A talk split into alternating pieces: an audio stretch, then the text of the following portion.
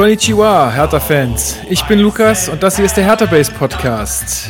Ähm, ja, ich muss mich entschuldigen. Äh, es gab jetzt länger nichts von uns zu hören. Ähm, das liegt daran, dass ich ähm, meinen Urlaub in Japan verbracht habe, zwei lange Wochen und ähm, ja, so gar nichts eigentlich äh, von Hertha mitbekommen habe, weil sieben Stunden Zeitunterschied und so, da kann man dann auch die Spiele schwer sehen, außer man steht nachts um eins auf. Ähm, aber um das auszugleichen, haben wir heute nicht nur zwei Gäste, äh, wie sonst immer meistens, sondern wir haben gleich drei Gäste. Und äh, zwar zum ersten ist da mal Christoph, der das erste Mal dabei ist. Ich grüße dich und vielleicht stellst du dich einfach mal kurz vor. Ja, hi, hallo zusammen. Äh, ich bin froh dabei zu sein. Ich bin Chris und äh, ein paar kennen mich von Twitter. Ich bin dieser Chris de France. Ja, und ich bin jetzt äh, seit kurzem dabei bei euch im Team und äh, bin in Köln im Exil, also ein bisschen weiter weg. Aber ja, ich freue mich. Ich freue mich dabei zu sein. Schön, wir freuen uns auch. Und als nächstes ähm, ist Alex mal wieder dabei. Ich grüße dich aus der Ferne. Hallo. Gut, dich kennen alle. Und wir haben auch, äh, wir haben es nach technischen Problemen auch geschafft, äh, Markte hinzuzuschalten, unseren Fanexperten allseits bekannt. Ja, heute in ungewohnter technischer Position am Handy, aber ich hoffe, das funktioniert jetzt alles über die anderthalb Stunden sonst was, die wir hier reden. Freue mich sehr. Ja, wir, also wir wollten es eigentlich alles viel besser machen, so wie immer, ne? Aber da das ja hier auch alles irgendwie nur ein Nebenprojekt ist und nicht äh, damit, äh, also damit verdiene ich ja kein Geld oder wir kein Geld. Insofern ähm, bei der, bei der Generalproben klappt immer alles und dann am Ende ist alles für den Arsch. so ist das nun mal. Ja, für alle, die äh, vielleicht auch das erste Mal reinhören, herzlich willkommen im Chaos-Podcast äh, Hertha Base. Wir sprechen hier alle, äh, alle zwei Wochen äh, über Hertha BSC und eigentlich. Ja, immer noch, immer noch besser als Darmwahl, komm. Dafür können die besser singen. Das, äh, ich habe ja noch nie gesungen hier. Das Moment mal. Punkt. Das stimmt, auch, das stimmt. Die können auch wahnsinnig gut sein, aber wir tun es einfach nicht. Möchtet ihr zusammen dickes B singen? Vielleicht, vielleicht am Schluss oder so. Mal gucken. Also ähm, ich könnte es, glaube ich, auswendig. Also. Ich wollte noch sagen, ähm, genau, also wir alle zwei Wochen normalerweise, aber jetzt durch meinen Urlaub äh, war es etwas verzögert, deswegen haben wir den ganzen Saisonstart äh, heute abzuhandeln. Also wir reden heute so groß äh, über das Thema Saisonstart von Hertha, äh, weil ich glaube, wir werden auch nicht so tief in jedes Spiel einsteigen. Dazu gibt es ja die schon erwähnten Rentner-Podcasts wie Dabenwahl, wie immer Hertha und so weiter, die euch da für jedes Spiel ähm, gut abholen können. Ähm, und wir werden jetzt einfach mal so das große Ganze hier beleuchten heute. Ja, äh, gut, all, alles äh, bestimmte Thema auch ähm, der, der letzten Wochen war ja immer noch so diese, diese Einlaufmusik-Diskussion. Christoph, hol uns doch mal ganz kurz ab, was ist passiert? Na gut, es hat ja damit angefangen, dass äh, Hertha entschieden hat, äh, bei, als Einlaufmusik nicht mehr nur nach Hause abzuspielen wie gewohnt, sondern äh, Dickes B von Seed und nur nach Hause ein bisschen früher abzuspielen. Und äh, das Problem war ja nicht nur das, sondern die haben auch anscheinend die, äh, die Fans erst einen Tag vorher Bescheid gesagt. Es gab auch äh, Änderungen im Programm, so dass das Einsingen nicht mehr wirklich äh, möglich war. Und ja, da gab es eine große Aufregung deswegen. Ja, und kaum, wie wann war das? Eine Woche später oder sowas, wurde es wieder zurückgerudert und dann hieß es auf einmal, ja, äh, Frank Zander singt jetzt live vor jedem Heimspiel nur nach Hause wieder als Einlaufmusik. Ja. Etwas unglücklich. Das ja. war, glaube ich, nicht, nicht, nicht nur eine Woche später. Ich glaube, das Auftaktspiel war am 25. Ne? Und ich habe heute ja. nochmal den Artikel äh, rausgesucht und der war vom 27. oder 28. Ja, ja. Also ja zwei oder drei Tage später war dann die 180-Grad-Wende angesagt. zwei Tage, zwei Tage müssten es gewesen sein, aber ja, ja, mal so ganz rückwärts, ne? Ja, mal so ganz generell, wie findet ihr also wie findet ihr dickes B so insgesamt einfach im Hertha Kontext finde ich kann man das eigentlich schon machen. Also ich finde die grundsätzliche Idee, dieses Lied irgendwie mit diesem Verein in Verbindung zu bringen, ist jetzt erstmal gar nicht so schlecht. Sag ist ja auch mal. nichts Neues. Ähm, also es lief ja in der Halbzeit zum Beispiel schon öfter. Ähm, ich glaube, es hat sich auch niemand an dickes B gestört, was halt wirklich unglücklich ist, ist natürlich A, die Kommunikation. Und ich finde auch, dass so ein Einlauflied irgendwie so Stimmung transportieren sollte und irgendwas ein emotionales haben sollte, wo man mitgehen kann, wo man mitsingen kann, wo man ne, so aufs Spiel eingestimmt wird. Und das hat Dickes B für mich nicht. Also diese Hymnen-Charakter, das, das hast nee. du ja nicht bei Seed. Genau, also gerade bei Rap einfach nicht als Einlauflied. Ja, bei Rap-Songs ist es auch super schwer, dann einfach da mitzusingen. So, ich finde auch, das kannst du in der Halbzeit schmettern lassen irgendwie. Genau. Das ist cool. Vielleicht sogar auch zum Wiederanpfiff der zweiten Halbzeit oder so, dass man da sowas macht. Aber ähm, damit alle so wieder aufwachen. Aber ähm, bei Hertha spielen ganz wichtig. Da, tatsächlich, ja, oder einfach während des Spiels, so wie beim Basketball. ja, genau. Einfach mal kurz. Ähm, nee, aber als ich als, als genau als ich das gelesen habe äh, drüben da in Asien, da dachte ich auch so, dass also wer hat sich denn das jetzt schon wieder ausgedacht, Marc? Kannst du dir das irgendwie erklären? Also wie wie, wie dieser ja. Entscheidungsprozess gelaufen sein muss? Ja kann es mir insofern erklären, weil Dickes B natürlich extrem auf die diesjährige äh, Marketingkampagne einzahlt. Hertha hat ja, und das finde ich, war das Positivste, was sie bis jetzt in Richtung Marketing gemacht haben in den letzten Jahren. Das wurde ja auch so aufgenommen. Sie haben ja den Schulterschluss mit Berlin, diese Verzahnung wieder viel mehr in den Fokus gerückt, indem sie gesagt haben, okay, äh, wir führen die Kieztouren wieder ein.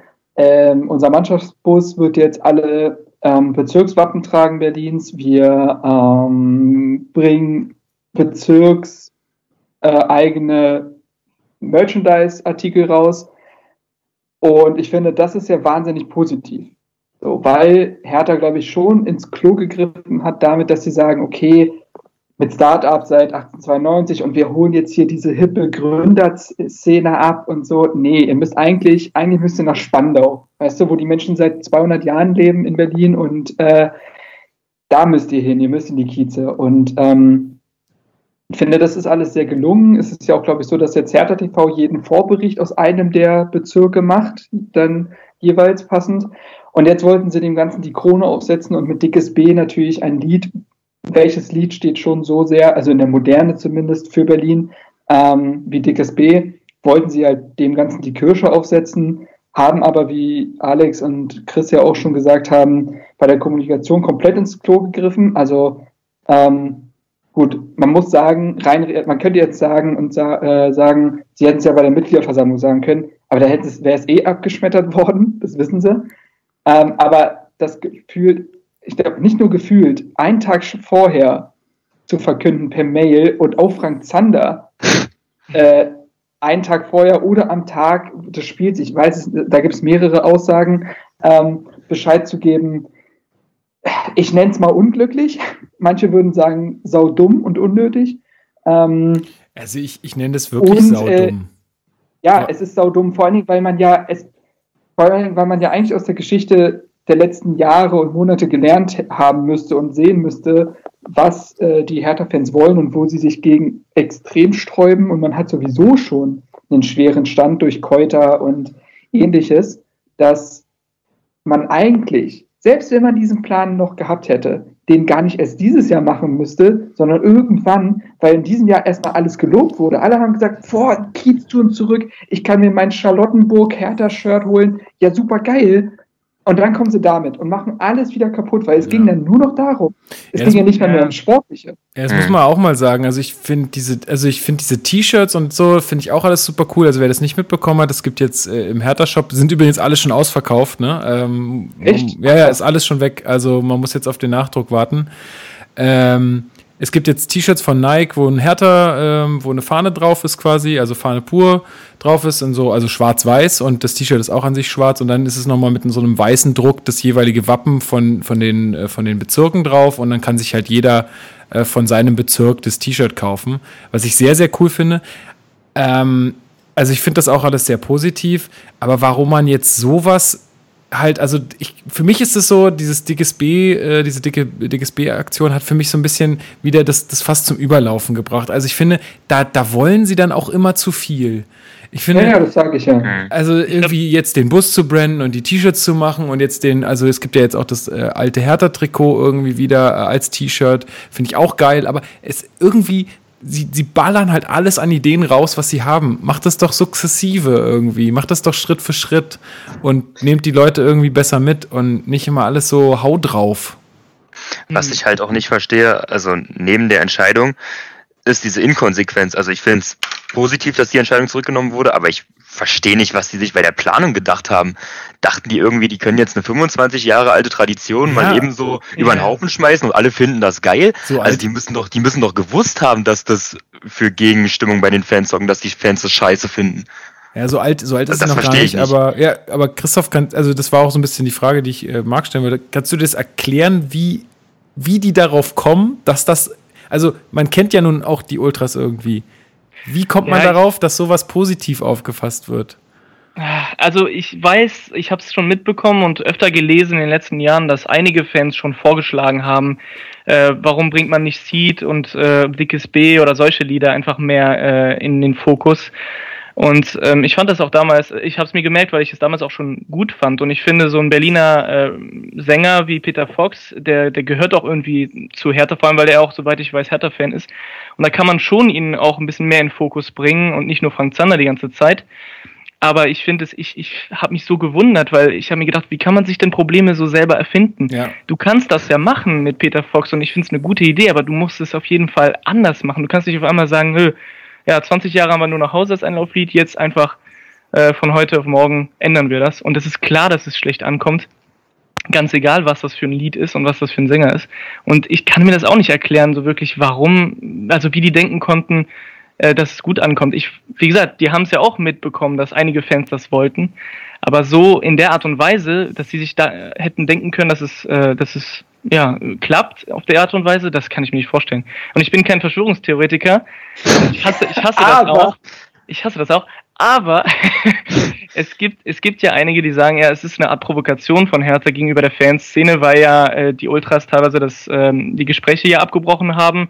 Und so von wegen so als, als Trotzreaktion, ja gut, dann müssen wir euch ja nicht sofort äh, in alles einbeziehen. Aber das, das glaube ich keine Sekunde, weil das wäre echt Selbstmord von Herthas Seite. Also das, das, also das kann nicht in deren Interesse sein.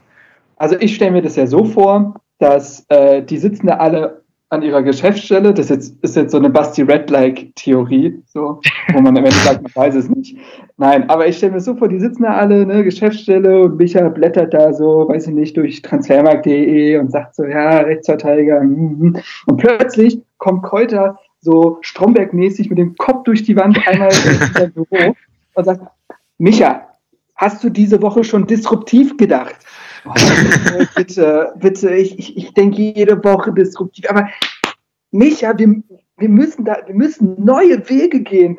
Oh, und alle sind schon völlig genervt vom Kräuter, ja. Aber irgendwann nistet sich das ja so Inception-mäßig im Kopf ein. Und ich glaube, man, also, es, um jetzt mal ein bisschen ernster zu werden, ähm, man hat ja Kräuter geholt, um neue Wege zu gehen. Ganz, ganz offensichtlich. Ähm, aber wenn man sich, und das finde ich übrigens auch PR-technisch sehr unglücklich, wenn man sich ständig in irgendwelchen Fachmagazinen äußert, wie Paul Keuter, teilweise auch in der Bild, aber oft ja in so Marketing-Fachzeitschriften, das hört sich einfach nicht realitätsnah an. Er, von mir aus soll der ja, von mir aus soll der ja derjenige sein, der alte Strukturen durchbricht. Okay, brauchst du wahrscheinlich auch aber er ist jemand, der die ganze Zeit sagt, ach, wir können aber die Alten nicht mitnehmen und die bleiben halt auf der Strecke und also er, er erhebt sich in diesen Interviews zumindest jedes Mal über die Menschen, die gegen seine Idee sind und sagt eigentlich jedes Mal, okay, wenn ihr dagegen seid, dann versteht ihr es bloß nicht. Und das ist sehr unglücklich und es führt wahrscheinlich dazu, dass man so ein bisschen das Gefühl für seine Fans verliert, ja, wenn man die ganze Zeit nur noch so denkt. Der Mann ist, der Mann ist nicht dumm, ne? sonst wäre er nicht in der Position, wo, in der er ist. Und diese Sachen, weil ich lese ja auch, also ich meine, ich komme aus der Branche, ich lese auch viel von dem, was er sagt. Und ich denke mir jedes Mal, das ist alles richtig, aber nicht für einen Fußballverein. Das, mhm. also ja. das, was du sagst, macht total Sinn für ein, für ein Unternehmen, für ein junges Unternehmen, was irgendwie gerade startet oder irgendwas. Macht alles total Sinn. Aber nicht für einen Fußballverein. Das, das, das, du kannst einen Fußballverein nicht mit so einem, äh, mit so einem, mit so einem Startup oder so gleichsetzen. Das, das, das funktioniert anders. Und genau deswegen finde ich es auch so krass, da ihm, dass ihm, oder dass wir, wir, wir schießen uns jetzt alle so auf ihn ein. Ich meine, da sind auch noch mehr Leute äh, wahrscheinlich, ja, aber dass die es nicht, dass die es nicht verstehen oder dass sie das Feingefühl nicht haben, zu überlegen, Moment mal, wir schaffen da jetzt eine Tradition ab, die irgendwie über 15 Jahre besteht. Kann, wird, da, wird da vielleicht ein bisschen Gegenwind kommen? Und wenn ja, wie gehen wir damit um? Vor allem finde ich das so erschreckend, weil, also ich gebe dir recht, ich habe mich ja jetzt gerade in meiner, in meiner Bachelorarbeit auch viel mit dem Thema auseinandergesetzt, was so Change Management und so weiter betrifft. Und das predigt Keuter ja die ganze Zeit. Ähm, aber Keuter ist halt der eine, so, und der kommt eben aus der Wirtschaft, aber wir haben mit Michael Preetz einen Mann, der Fußball atmet, dann muss doch der zumindest mal irgendwie gegenlenken. Oder vielleicht tut er das sogar schon. Vielleicht kommt Keuter ja mit noch viel bescheuerteren Ideen um die Ecke. Und das ist aber, nur die Spitze des Eisbergs. Ja, genau, das ist nur so die Spitze des Eisbergs, ja. Ja, aber da sollte man mal irgendwie so ein, so ein kleines Korrektiv schaffen. Also spätestens bei dieser Idee mit, mit dickes B, da hätte doch mal irgendeiner im Verein sagen müssen, hm, ist vielleicht jetzt nicht so die allergeilste Idee. Zumal sie ja eigentlich. Hat ja Gegenbauer gemacht, ne? Ja, ja, ja, ja genau. Muss Papa mal auf den Tisch schauen. Fand ich sehr schön. ähm, aber zumal sie ja jetzt eigentlich auch einen schönen Mittelweg gefunden haben. Also jetzt hauen sie ja die Aufstellungsgrafik, die übrigens sehr schick geworden ist, auf Social Media mit dickes B raus. Und ich glaube, ich weiß nicht, ob sie im Stadion jetzt auch mit dickes B spielen werden. Es gab ja bis jetzt nur das Heimspiel gegen Nürnberg. Aber das fände ich ist eine schöne Idee, wenn man das so macht.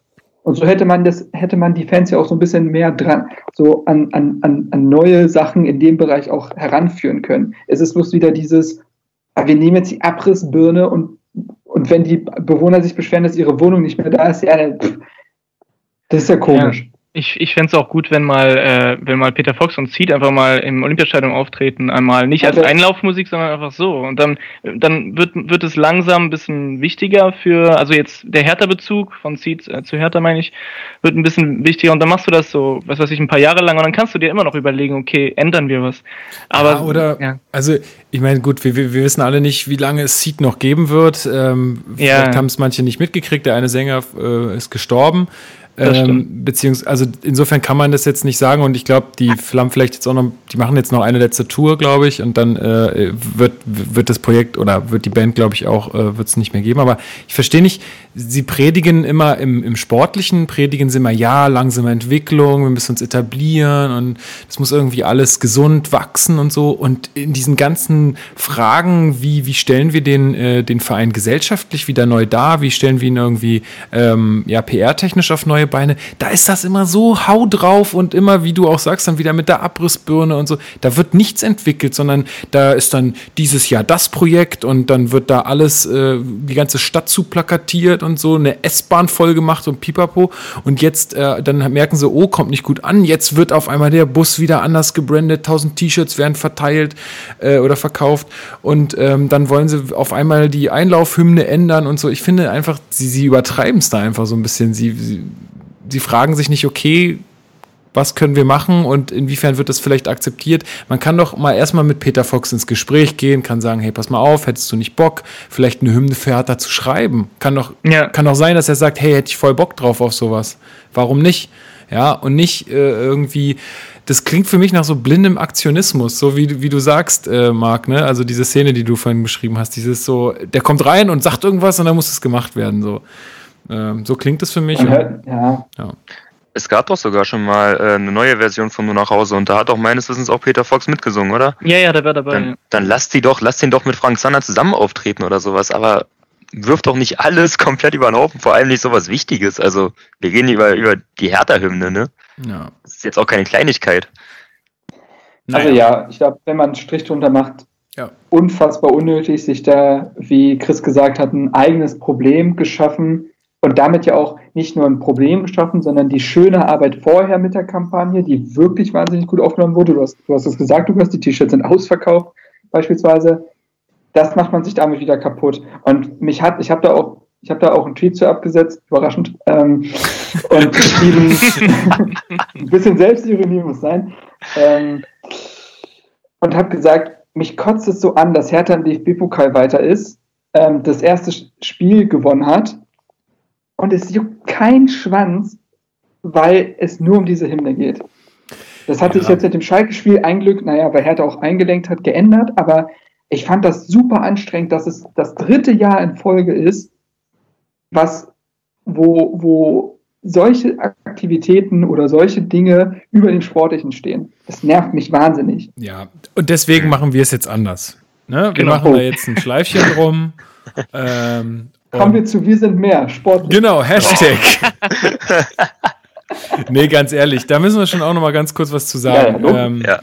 Also ich fasse mal, äh, fasse es mal ganz kurz zusammen. Äh, für alle, die es jetzt vielleicht auch nur unseren Podcast äh, hören, schämt euch, ja. Ihr solltet auch mal auf unsere Homepage gucken, www.herterbase.de und natürlich auch auf unsere Facebook-Seite. Wenn ihr denn da seid, ich bin da nicht mehr, deswegen ähm, musste ich das Ganze nur, nur so am Rande verfolgen. Aber ähm, wir von Hertha Base haben uns entschlossen, ähm, auch nach diesen ganzen Vorkommnissen in Chemnitz und auch, äh, wo, wo jetzt dieses Thema ähm, Toleranz und ähm, ja, man muss es auch so sagen, Rassismus wieder mehr ins Blickfeld gerät irgendwie, äh, haben wir uns dazu entschlossen, auch ein Statement abzugeben, weil wir gesagt haben, hey, uns folgen halt sehr viele Leute auch irgendwie auf Facebook und äh, wir wollen gerade in diesen Zeiten ähm, auch ein Statement abgeben oder auch uns einfach dafür einsetzen, damit Leute einfach auch hören, hey, äh, es gibt, äh, ja, so und so sind die Leute, die dahinter stehen, drauf. Und ich finde, dass das heutzutage einfach sein muss, weil ähm, wir etwas für selbstverständlich halten, was es nicht ist. Und ähm, ja, vielleicht Marc, kannst du noch mehr dazu sagen. Du hast es dann auch verfasst und äh, Vielleicht sag noch mal kurz was zu den Reaktionen. Wir müssen ja jetzt ja. nicht so doll ausholen, aber. Also ich hatte erstmal, wie gesagt, ähm, das Bedürfnis, das zu machen, weil es einfach nicht nur durch Chemnitz, aber Chemnitz war natürlich ähm, ein zwischenzeitliches Hoch. Ähm, und ich habe dann erstmal schon so einen kleinen Tweet erstmal abgesetzt auf Twitter und äh, habe, äh, also auf unserer Seite. Und das kam auch schon sehr gut an. Darum ging es mir jetzt nicht. Aber ähm, das war so das erste Ding. Und dann habe ich gesagt, das müssen wir aber eigentlich, ist die unsere Riesenbasis ja auf Facebook, da folgen uns fast 10.000 Menschen und habe das dann verfasst. Und das, ähm, bis heute kamen rund 450 Kommentare. ähm, und also man darf das nicht verwechseln. Insgesamt, insgesamt gab es, war es positives Feedback einerseits durch Kommentare. Es gab, es war leider nicht die Mehrzahl, aber viele Kommentare waren sehr positiv und haben gesagt, schön, dass ihr euch da so positioniert. Ich sehe es genauso. Und man kann es auch anhand der Likes sehen, also diese Herzen und Daumen, die man da, also alle positiven Reaktionen haben die negativen natürlich deutlich überwogen. So, das verzerrt es, die Kommentare verzerren dieses Bild oft. Und ähm, die Kommentare waren, also Teil, also ich habe erstmal natürlich damit gerechnet, dass was kommt, aber die Schärfe und die Masse haben mich extrem erschrocken und dem wurde ich alleine auch nicht mehr her. Also wir haben dann ja im Team, haben wir, also es klingt echt bescheuert, haben wir haben wir Schichten so ein bisschen Schichtdienst betrieben und immer einer hat so ein paar Stunden, eine Stunde oder ein paar länger äh, die Seite betreut und Kommentare moderiert und auch private Nachrichten und so. Man, und, muss, äh, man muss dazu sagen, das war auch absolut nötig, weil da waren wirklich viele Sachen dabei, die absolut verfassungsfeindlich sind, die ja. hochgradig äh, fremdenfeindlich und rassistisch waren. Also ja. das muss die man, auch strafrechtlich genau. relevant sind teilweise. Theoretisch, absolut, ja. Absolut, ja, also werden davon sehr viel auch äh, anzeigen können gar keine Frage. Äh, allein was wir teilweise für Bilder bekommen haben, die dann ja auch irgendwelche Hertha-Wappen oder so mit Nazi-Symbolik ähm, verbunden haben. Und das ist. Also das, insofern. Ich fand es erschreckend. Ich war an dem Abend, wo wir es dann gepostet haben, war ich echt leer, weil ich mir gedacht habe, das ist eigentlich nicht zu fassen. Ich habe mich immer versucht daran zu erinnern, dass eben doch insgesamt das Feedback ja gut war. Und tatsächlich das Interessante war, knapp über 70 Leute haben äh, die Seite entliked oder wurden von uns gesperrt. Also es ist ja dann die Masse. Super gut, sind alle weg, äh, ist ja gut. Und auf äh, Twitter, wo ich dann quasi einen Screenshot von den Sachen gemacht habe, haben wir dazu gewonnen. Fand ich nur mal interessant, von so der Unterschied zwischen den Plattformen quasi. Ähm, aber ja, um Strich drunter zu machen, ähm, Lukas hat schon gesagt, wofür wir stehen, dafür werden wir auch weiterstehen und ähm, auch hier noch die Ansage, wenn Hörer oder Leser von uns irgendwas Unterstützenswertes ähm, haben, was mehr Aufmerksamkeit bekommen soll, dann kommt da gerne mit zu uns. Also wenn ihr irgendwelche Aktionen habt oder ähm, es gibt jetzt auch ähm, den Grüße an Nico, der so T-Shirts gemacht hat, ähm, Berliner Sportclubs gegen rechts, sowas halt beispielsweise. Genau. Da wollen wir unsere Reichweite schon nutzen und ähm, das ist mir ganz wichtig. Ja, also das ist halt vor allen Dingen auch im Hertha-Kontext, ich meine, wir sind ein Hertha-Podcast, es ist halt auch im Hertha-Kontext halt, finde ich, sehr wichtig. Ich, ja. ich, persönlich halte nichts von diesen Sprüchen äh, Politik raus aus dem Stadion, weil letztendlich äh, funktioniert das nicht. Ähm, und man sieht ja, welche Politik dann äh, ins Stadion reinkommt. Also wenn ich dann Aufnäher mit SS äh, mhm. Runen sehe, irgendwie von, die mit Hertha in, äh, eindeutig in, in, in Verbindung stehen, dann will ich sowas nicht tolerieren und dann muss ich dann halt auch was dagegen sagen, weil wenn, wenn man nichts sagt, dann wird das ganz, ist ganz Teil des ja, ja, da ist man ähm, auch Teil des Problems, finde ich ein bisschen, weil es jetzt einfach extreme Zeiten sind, die eine gewisse Positionierung erfordern, finde ich. Ja. Ähm, und ähm, ja, zu dem Thema Politik raus aus den Stadien, das könnten wir gerne machen, wie du sagst, wenn ähm, sich nicht auch die rechte Politik in den Stadien eingenistet andererseits, hätte. Andererseits, und die Pro ja. Man muss ja auch sagen, viele haben uns ja auch dann in, unter dem Beitrag vorgeworfen, äh, wir würden jetzt hier irgendeine politische Meinung vertreten. Äh, um es ah, einfach ja. nochmal hier zu yeah. sagen, wenn man sagt, man ist gegen Rassismus, man ist für Toleranz, man äh, sieht Migration als Chance, man, man sucht nicht die Probleme bei, bei, bei anderen, bei, bei Leuten, die zu uns ins Land kommen, weil sie vielleicht Angst äh, leiden oder Hunger oder was auch immer ähm, sucht nicht die Probleme der, bei denen, dann hat das nichts mit Politik zu tun. Dann ist das einfach nur menschlich und ganz normal, wenn man so denkt. Und wenn man anders denkt, dann ist das halt rassistisch und scheiße. Das ist, das ist ja auch das, was, was mir aufgefallen ist. Die Kommentare sind ja deutlich Politiker, äh, politischer gewesen als unser Post an sich. Ja. Also unser Post war ja vor allem, ging ja vor allem darum, dass wir diese, diese grundlegenden Werte, auf die wir ja eben wertschätzen, äh, diese, diese, diese Toleranz und, und dieses, wir wollen uns ja gegen Rassismus und gegen äh, Fremdenhass und solche, solche Sachen stellen. Und es geht uns nicht darum, dass irgendwie jetzt äh, die, ja, politisch rechtsdenkende oder linksdenkende schlecht sind oder so. Das ist mir persönlich auch völlig egal. Ich bin nicht politisch engagiert an sich.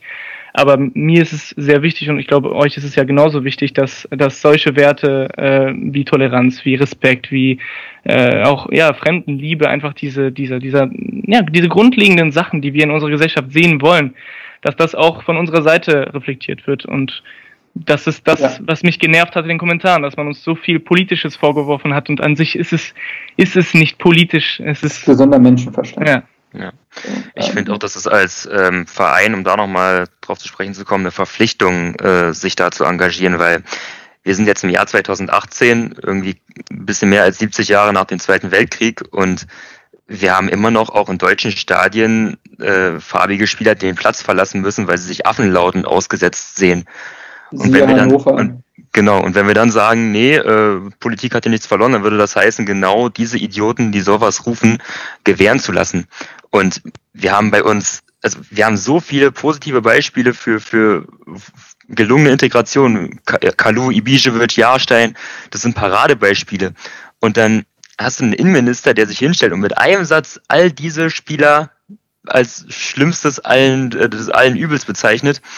Und dann sollst du dastehen und das einfach so passieren lassen. Also ich finde, es ist eine Verpflichtung, gerade in Berlin, sich gegen sowas zu stellen. Ja, und auch, und auch gerade mal in, in Richtung von Hertha, ja. Kniefall, alles schön und gut, ja. Aber wie wäre es denn mal jetzt, ein Zeichen ja, zu setzen? Ja, wie wäre es ja. denn mal jetzt, jeden Spieltag, für jedem Spiel sich zu positionieren und zu sagen, hey, pass auf, unsere Werte sind so und so und das auch ganz deutlich zu machen und nicht immer in den, weil ich meine, dass, die, dass es da Kampagnen gibt, äh, die, die laufen so unterm Jahr und dass die gemacht werden, ist auch gut und auch notwendig, aber gerade jetzt in, in, in solchen Phasen und wahrscheinlich hoffentlich jetzt nicht nur in Phasen, sondern wir müssen jetzt einfach wieder äh, da, dahin kommen, dass man es einfach regelmäßig lautstark äußert und klar macht und äh, auch gegenüber seinen Fans. Und letztendlich, ich kann nicht immer nur Angst davor haben, dass am Ende vielleicht äh, ein paar Leute sagen, nö, Hertha sehe ich anders. Ähm, ja, dann sehen sie es anders, aber dann muss man sich fragen, will man die Leute im Stadion haben oder nicht? Genau, und ähm, Wolfsburg ist jetzt ein etwas anderes Feld, aber Wolfsburg macht das ja vor, indem sie jetzt beispielsweise die Kapitänsbinde das gesamte Jahr in Regenbogenfarben lassen, um für Gleichberechtigung von jeglichen Sexualitäten zu ähm, ja, nicht zu werben, aber zu stehen. Ähm, und da hat Schmatke auch gesagt, es soll nicht nur ein Spiel sein, um so ein kurzes, kurz, äh, kurz, kurzes Flämmchen zu sein, sondern das soll, wir sollen da, wollen da dauerhaft verstehen und wir wollen da dauerhaft für einstehen und das ähm, würde ich mir auch wünschen. Ich, ich meine, man muss sich ja nicht mal mit Hashtag wir sind mehr gemein. Muss man nicht. Ist man nicht zu verpflichtet. Das war jetzt bloß äh, etwas, was repräsentativ für diese ganze Seite steht. Aber genau diese Werte halt, die den gesunden Menschen, die der gesunde Menschenverstand ein, äh, Verstand eigentlich vorschreibt, die könnte man mehr in den Fokus rücken. Ähm, und besonders in dieser Stadt, die ja auch die Multikulti-Hauptstadt Deutschlands ist, würde ich mir eigentlich mehr erhoffen. Und ähm, ja, es gab ja, ja. vereinzelt ein paar Aktionen, ne, schon letztes Jahr und äh, das mit dieser mit dieser Regenbogenflagge ähm, auf dem Hertha-Gelände und so weiter. Ja, das ich sag, ich noch im das, Kopf. Genau, das hat ja Lukas aber auch gesagt, dass es ja, genau. gibt es immer gute Aktionen und die sind zu loben und wenn es die gibt, dann teilen wir die auch. Ähm, aber es fehlt dieser dieser ganz große äh, dieses ganz große Zeichen, so ein bisschen. Da ist Hertha längst nicht alleine, um Gottes Willen. Es haben, es haben ja eigentlich fast alle Spieler, Vereine und Institutionen in der Hinsicht äh, nichts von sich hören lassen. Aber besonders finde ich, wie wir jetzt schon herausgestellt haben, Hertha als Berliner Verein, finde ich, hat da nochmal eine besondere Beziehung eigentlich zu. Sieh dir Paldada an auch ein Paradebeispiel für Integration. Ja, also es darf natürlich auch nichts, auch nichts so aus der Hüfte geschossen äh, wieder sein, ja, nein, sondern das muss halt wohl überlegt sein. Das sieht man, ich meine, und wir, wir mit unseren 10.000, wir sind ja dann noch äh, irgendwie äh, am, am, unteren Ende irgendwie mit den Followern. Also ich meine, da, da, man muss sich schon gut überlegen, wie man das schreibt, was man da kommuniziert. Dann funktioniert es auch. Dann können die Leute auch so viel drunter hacken, wie sie wollen. Ähm, dann, dann, dann ist sowas unangreifbar. Ähm, man muss halt ein bisschen ja, nachdenken, aber ich denke, das hey. kriegt man schon hin. Ja, und hey, der Zuschauerschnitt wird eh, kann eh nicht mehr viel beschissener werden. Also komm, da hat man jetzt auch nicht mehr so viel zu verlieren. Das stimmt. Gut, dann soll es das aber dazu gewesen sein, oder möchtet ihr da, dazu ein, noch was sagen? Ein Satz noch dazu, ja. und zwar hat unser guter, und da wäre noch ein anderer Punkt, wir haben ja jetzt auch eine, jeden Monat am zweiten Dienstag des Monats kommt die Kabinenpredigt raus, die, die Kolumne von Daniel Otto. Und die kam logischerweise auch heute oder morgen, wann auch immer ihr den Podcast hört, also am Dienstag dieser Woche raus. Und da äh, läuft es nämlich auch unter, unter der Überschrift Nationalität ist keine Leistung. Und da geht es nämlich nochmal genau um das Thema. Und das ist, glaube ich, wichtig, dass wir das noch auf unserer Homepage haben. Und das hat er sehr schön formuliert. An der, vielleicht wird er das auch noch in den Show Notes verlinken. Ähm, sehr, guter, sehr guter Artikel geworden. Gut, dann Gut. Kommen sportlich. wir jetzt hey. endlich mal sportlich. Leute, Leute, ey, jetzt ist, wie lange nehmen wir auf? Eine halbe Stunde? Ja, mehr als eine halbe Stunde. Und wir haben noch nicht über ein Spiel geredet. So, erstes Spiel der Saison gegen Eintracht Braunschweig in Braunschweig. DFB-Pokal Runde 1. Ja, mhm. alle waren ja mit dem Los eigentlich recht zufrieden. Man hat gesagt, ja, Braunschweig, äh, eigentlich machbarer Gegner, aber auch nicht, nicht jetzt irgendwie äh, zu hinter Tupfing oder so, dass du jetzt denkst, ja, machen wir vorbeigehen und dann äh, fliegst du wieder raus. Sondern mhm. war, war, so ein, war so ein Gegner wie Rostock letzte Saison äh, in meinen Augen. Und ja, es wurde ja viel über die Dreierkette gesprochen, auch im Trainingslager. Gab es ja so ein bisschen Probleme mit den, mit den Gegnern, dass man so ein bisschen äh, gedacht hat, naja, war das jetzt, war das jetzt wirklich so ein guter Test äh, gegen solche, in Anführungszeichen, schwache Gegner?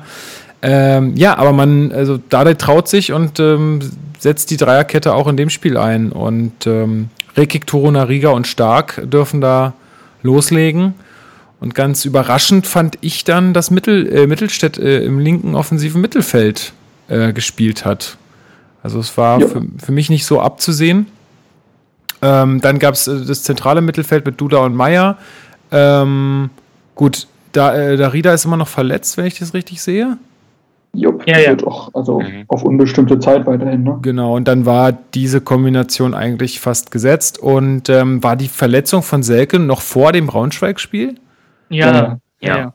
Genau. Ähm, du, bist, du bist komplett raus, du Na, ich will das nur verifizieren von euch noch. Nicht, dass es dann, dass ich dann irgendwas ja. sage und dann sagt ihr, nee, nee, das stimmt aber überhaupt gar nicht. Ähm, ich muss ja jetzt die Aufstellung machen, weil ich von dem Spiel nichts gesehen habe, verstehst du? ähm, vorlegen, verstehe. Genau, ich muss ein bisschen vorlegen. Okay. Ähm, ja, genau. Und äh, deswegen Ibišević äh, vorne in der Spitze, weil Selke, wie gesagt, äh, immer noch verletzt ist, soll jetzt wieder in den Kader zurückkommen. Oder? Und Köpke unfair gewesen wäre. Ja. Genau, das muss man so sagen. Gut, was, was, was sagt ihr zum Spiel? Äh, also vielleicht machen wir es, spulen wir ein bisschen vor, weil davor ist nicht so richtig viel passiert. Ich fand das Plattner Tor, so geil es auch war, absoluter Zufallstreffer. ah, also, geplant. Also, ich muss mal sagen, in neun von zehn Fällen hätte ich ja eigentlich Plattner zugetraut, dass er den Ball abstoppt und so eine Alibi-Flanke spielt, vom ersten Braunschweiger abgefangen wird, konter Braunschweig. So. Das wäre eher so ein Platten, Plattenhard-Move gewesen. Ja, mein Gott, ne? Den trifft er einmal so in seinem Leben. Aber über, also, bin ja, bin ja gar nicht mehr klargekommen. Weil, wann sieht man bei Hertha solche Tore? Das letzte Mal, glaube ich, tatsächlich von Lustenberger gegen Stuttgart. Tatsächlich, ja. ich habe ja davor von Lustenberger gegen Aachen. genau, wir, wir hatten ja auch darüber gesprochen, dass, dass letzte Saison überhaupt kein, kein einziges Tor außerhalb vom Strafraum gefallen ist. Kein einziges. Auch nicht in der Europa League oder im Pokal.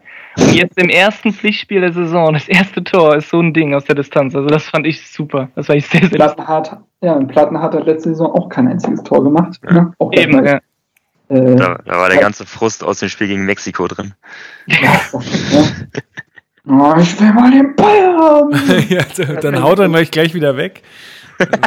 ich schrieb noch, ich schrieb noch zwei Minuten vorher, weil Plattenhardt in diesem äh, System eigentlich noch relativ unsichtbar war, dass äh, Plattenhardt so ein Mexiko-Flashback bekommt und gleich um sich tritt. und zwei Minuten später haut er das Ding raus. Also okay, dann brauchen sie ihn auch nicht anspielen. Wenn er einen Kontakt braucht, ist okay. Ja, äh, ich weiß nicht, ähm, man muss mal sagen, ungünstig, dass ein blinder Fußballer ein sehr schönes Tor gemacht hat, weil dann gewinnt Plattenhardt das Ding nicht mehr mit dem schönsten Tor des Monats. Ich habe das gar nicht gesehen. Keine Ahnung, ich auch nicht. Blinder Fußballer? Mhm. Müsst ihr, müsst ihr euch mal angucken. Okay. Ja, Alex. verlinken. Alex, aber wie, wie, hm. wie war das Spiel äh, zuvor? Also in der Zusammenfassung kam es so rüber, als wäre nicht viel passiert und auch äh, Hertha hätte nicht so wahnsinnig viele zwingende Chancen gehabt. Das, deswegen sage ich auch Zufallstreffer, ja. ne?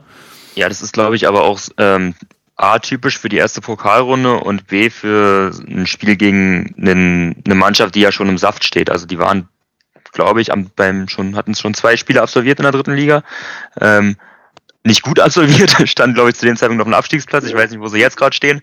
Immer noch ähm, nicht gut. Nee, immer noch nicht gut. Mhm. Ja, aber natürlich bist du erstmal abwarten, weil ne, wir hatten jetzt noch kein, kein Pflichtspiel im Gegensatz zu Braunschweig absolviert. Und ähm, du hast es in Phasen schon gemerkt, dass die fitter waren. Also ich, ich fand zum Beispiel gerade, auch wenn wir da jetzt ein bisschen vorspulen, das äh, 1 zu 1, das sah auch spielerisch nicht schlecht aus. Also wie die da vom Torwart bis zum Stürmer irgendwie mit mhm. sieben Ballkontakten äh, den Ball ins Tor machen, das war schon ordentlich. Und auch in der ersten Halbzeit war so ein zwei, drei Szenen, wenn da nicht ich glaube, Rekik war es in der einen Szene quergrätscht, dann kann der Ball auch mal drin sein. Ja, die ähm, hatten halt mit diesem Putaro, fand ich, der war genau. sehr auffällig und auch ja. der Hofmann ist einfach, ne, das ist jemand, durch seinen Körper kann er immer irgendwie was bewegen. Der Bulut kann kicken und schon äh, ist da vorne Alarm, dadurch, dass sie halt schon ein bisschen eingespielt sind und der Trainer, wie heißt der, Petersen, ja auch schon, glaube ich, einen schönen Fußball sehen will. Ach, das ist der ähm, von Union, oder? Genau, der Co-Trainer, der ehemalige. Ja. Ja. Genau. Und man hätte ja eigentlich auch, also hat nicht auch Turo Nariga hat doch auf der Linie einmal geklärt mit dem Rücken. Genau, das war aber äh, schon in der zweiten Halbzeit dann. Ja, genau. Also ja. da, es gab immer mal wieder Szenen, wo Braunschweig, die natürlich auf Konter gelauert haben, dann so eine gewisse Unordnung versucht haben auszunutzen, denn man muss ja sagen, es war nun, mal, nun einmal das erste Pflichtspiel in dieser Dreierkette und du hast halt gesehen, dass Stark, Rekik und Torunariga unfassbar viel kommuniziert haben und Rekik als äh, der, der in der Mitte spielt, hat, und ich glaube, das ist momentan echt schwierig, ähm, sehr viel dirigiert hat. Der hat die ganze Zeit die Abstände gehalten, die ganze Zeit ähm, versucht, das auch zu balancieren. Und ich glaube, wenn du die ganze Zeit, also das ist, du machst dir ja komplett neues Feld da im Hirn auf, weil vorher war, war ja alles immer Routine dann passiert sowas. Also du kannst nicht davon ausgehen, dass im ersten Pflichtspiel gegen einen Gegner, der schon ein bisschen was, bisschen im Saft steht, wie Alex gesagt hat, das sattelfest ist. Und insgesamt fand ich es okay. Also ich fand das jetzt nicht schlimm. Ich war nicht nach dem Spiel irgendwie entgeistert oder habe gedacht, ei, das wird aber noch ewig dauern, bis da mal äh, ja. das Bollwerk steht. Also ich fand, das war insgesamt okay. Gab aber schon eine sehr schwache Phase dann, ne? also vor, noch kurz ja. vor dem Treffer von äh, vom Braunschweiger. Also da, da waren wir sehr, sehr schwach und da habe ich mir echt gedacht, oh mein Gott, was ist jetzt wieder los? Warum, warum spielen wir jetzt wieder so eine ja, so, warum sind wir jetzt wieder so, äh, so unruhig? Ja. Äh, weil es ja. ja. in der ersten Halbzeit ja ganz gut funktioniert hat. Aber das ist wir haben uns kein Problem der Dreierkette, sondern ein Problem von Hertha seit Jahren, dass wenn man führt, plötzlich ja. das Fußballspielen einstellt. Ja, also, genau das. das kennen wir ja. Und das hat mich halt geärgert, aber ansonsten, es ist ja auch das, nicht nur das erste Pflichtspiel in der Dreikette, es ist allgemein das erste Pflichtspiel. Und da ist es ja. nie perfekt, schon gar nicht im Pokal bei Hertha. Ja. Man muss umso auch beeindruckender dann, äh, Entschuldigung, umso beeindruckender dann, dass er aber gleich äh, nach dem Ausgleichstreffer, ja. das war ja, glaube ich, unmittelbar, dann äh, den Schalter umlegen und das 2 zu 1 machen. Genau das wollte ich sagen. Und, und, also das war ja ein wunderschöner Angriff. Also Duda ja. setzt äh, Jaschemski perfekt in Szene mit so einem Chipball und der nimmt den Ball halt perfekt mit, mit dem ersten Kontakt. Ähm, der kann auch mal verspringen und Ibišević steht halt da, wo Ibišević stehen muss, wo er aber letztes Jahr öfter mal nicht stand. und äh, plötzlich holst du das Ding nach Hause. Also ja. ich, hatte, ich, hatte, ich hatte mich voll auf äh, ähm, Verlängerung eingestellt. Ja, da hat, da hat so die, die, also das Duda, die Duda-Show schon so ein bisschen aufgeblitzt, ne? War so ein kleiner Teaser, muss man sagen. Also der Pass war schon echt ja, extrem klasse. genial.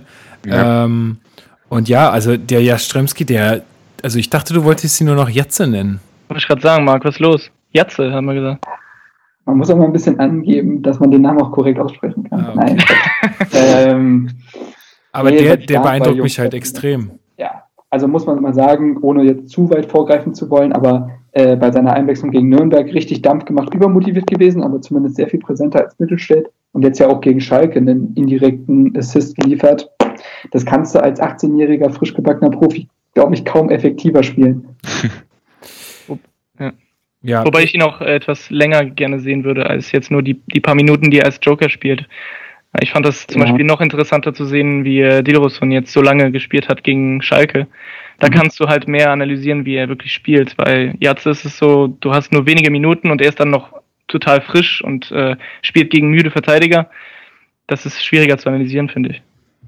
Klar, klar. Ich, ich lese, Aber ich bin, ich bin gerade nochmal auf, auf, auf Twitter, äh, auf Twitter, auf Kicker gegangen und ähm, der erste Artikel, der mir hier unter Pokal angezeigt wird, ist wegen Pyro in Braunschweig. Hertha muss zahlen. 28.000 Euro.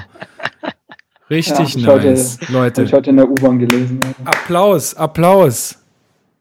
Richtig Boah, gut. Ja, Habe ich, hab, hab ich mit den Augen gerollt, wo das wieder losging. Ich dachte.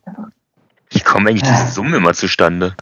Das frage ich mich tats tatsächlich aus. Da, da gibt es bestimmt einen Katalog, ne, da gibt es bestimmt ja. einen Katalog.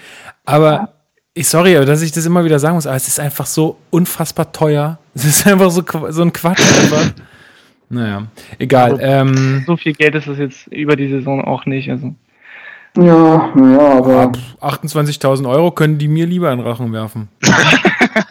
Das, ja, das ist besser angelegt, auf jeden Fall. Können, könnten, wir schön hier den, könnten wir schön den Podcast fit machen, auf jeden Fall, Leute. Da hätten, hätten mehr Leute was von. Ähm, Kaufst du mir ein Mac von und dann läuft die Kiste. Auch das wäre möglich. Auch das wäre ja, möglich. Ja, ja. ja kommt, kommt ja jetzt alles. Kommt genau. ja jetzt alles. Machen wir richtig Asche. Kommt schon seit ähm, Jahr. Ähm, Gibt es sonst noch was zum, zum Spiel irgendwie äh, groß zu sagen? Ähm, ja, Mittelstädt auf der ähm, also Außenposition als Stürmer fand ich jetzt nicht so äh, nee, zukunftsträchtig. Also nee, müssen wir nee. jetzt, glaube ich, nicht als äh, langfristiges Modell machen. Aber das, was ich so. Was also er, ist, er, hat, er hat halt, ich fand ihn richtig gut gegen Schalke. Hm. Ähm, und ähm, und ja, als Linksaußen, er hat halt kaum, er hat halt wenig Spielwitz und er kann sich in 1 gegen 1 Duell nicht durchsetzen. Und dann wird es halt schwierig. Ich glaube, er hat sich halt durch wirklich sehr, sehr gute Trainingsleistungen, er soll ja auch körperlich sehr zugelegt haben im Sommer, hat er sich das halt verdient. Das ist dann auch irgendwo okay, wenn Paldada das halt, wenn Plattenhardt auf dem Feld ist, trotzdem irgendwie mhm. ähm, honorieren will. Aber zukunftsfähig ist das nicht.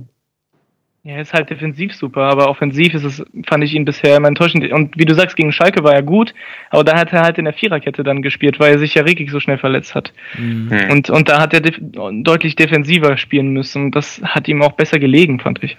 Also diese offensive Variante mit Mittelstädt, bisher zumindest, habe ich echt nicht so äh, gemocht. Aber er kann sich ja noch bessern, ist ja noch jung. Genau. Ähm, Sonst noch irgendwas? Sonst würde ich mal äh, zur Auslosung kommen. Wir haben Dar Darmstadt bekommen als nächsten Gegner. Äh, Grüße super. gehen raus an Hoch und Weit. Was sagt er? Grüße gehen raus an Hoch und Weit. Ja, das habe ich verstanden. Hä? Was wir zur Auslosung sagen. Ach so, ich dachte, ach so, ich dachte, ich soll mich wiederholen.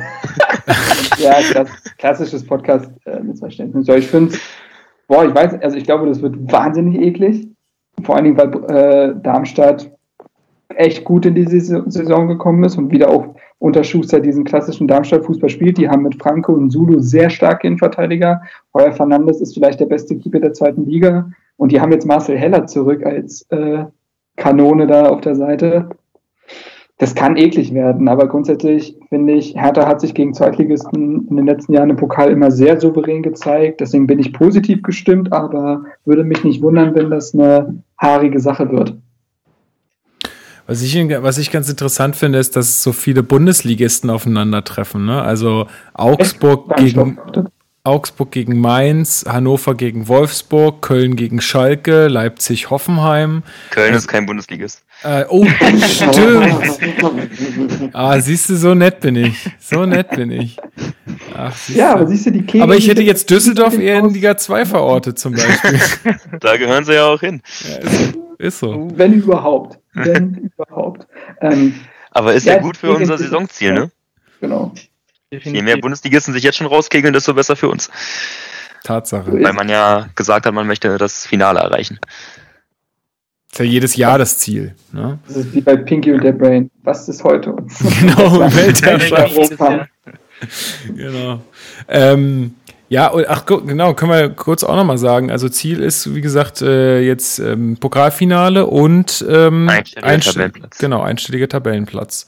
Finde ich. Und attraktiverer Fußball. Oder ja. muss man muss man sagen, also ich habe jetzt die die kompletten Spiele ja nicht gesehen, aber fand ich jetzt war jetzt in den ersten drei Spielen die Ansätze waren auf jeden Fall da dafür.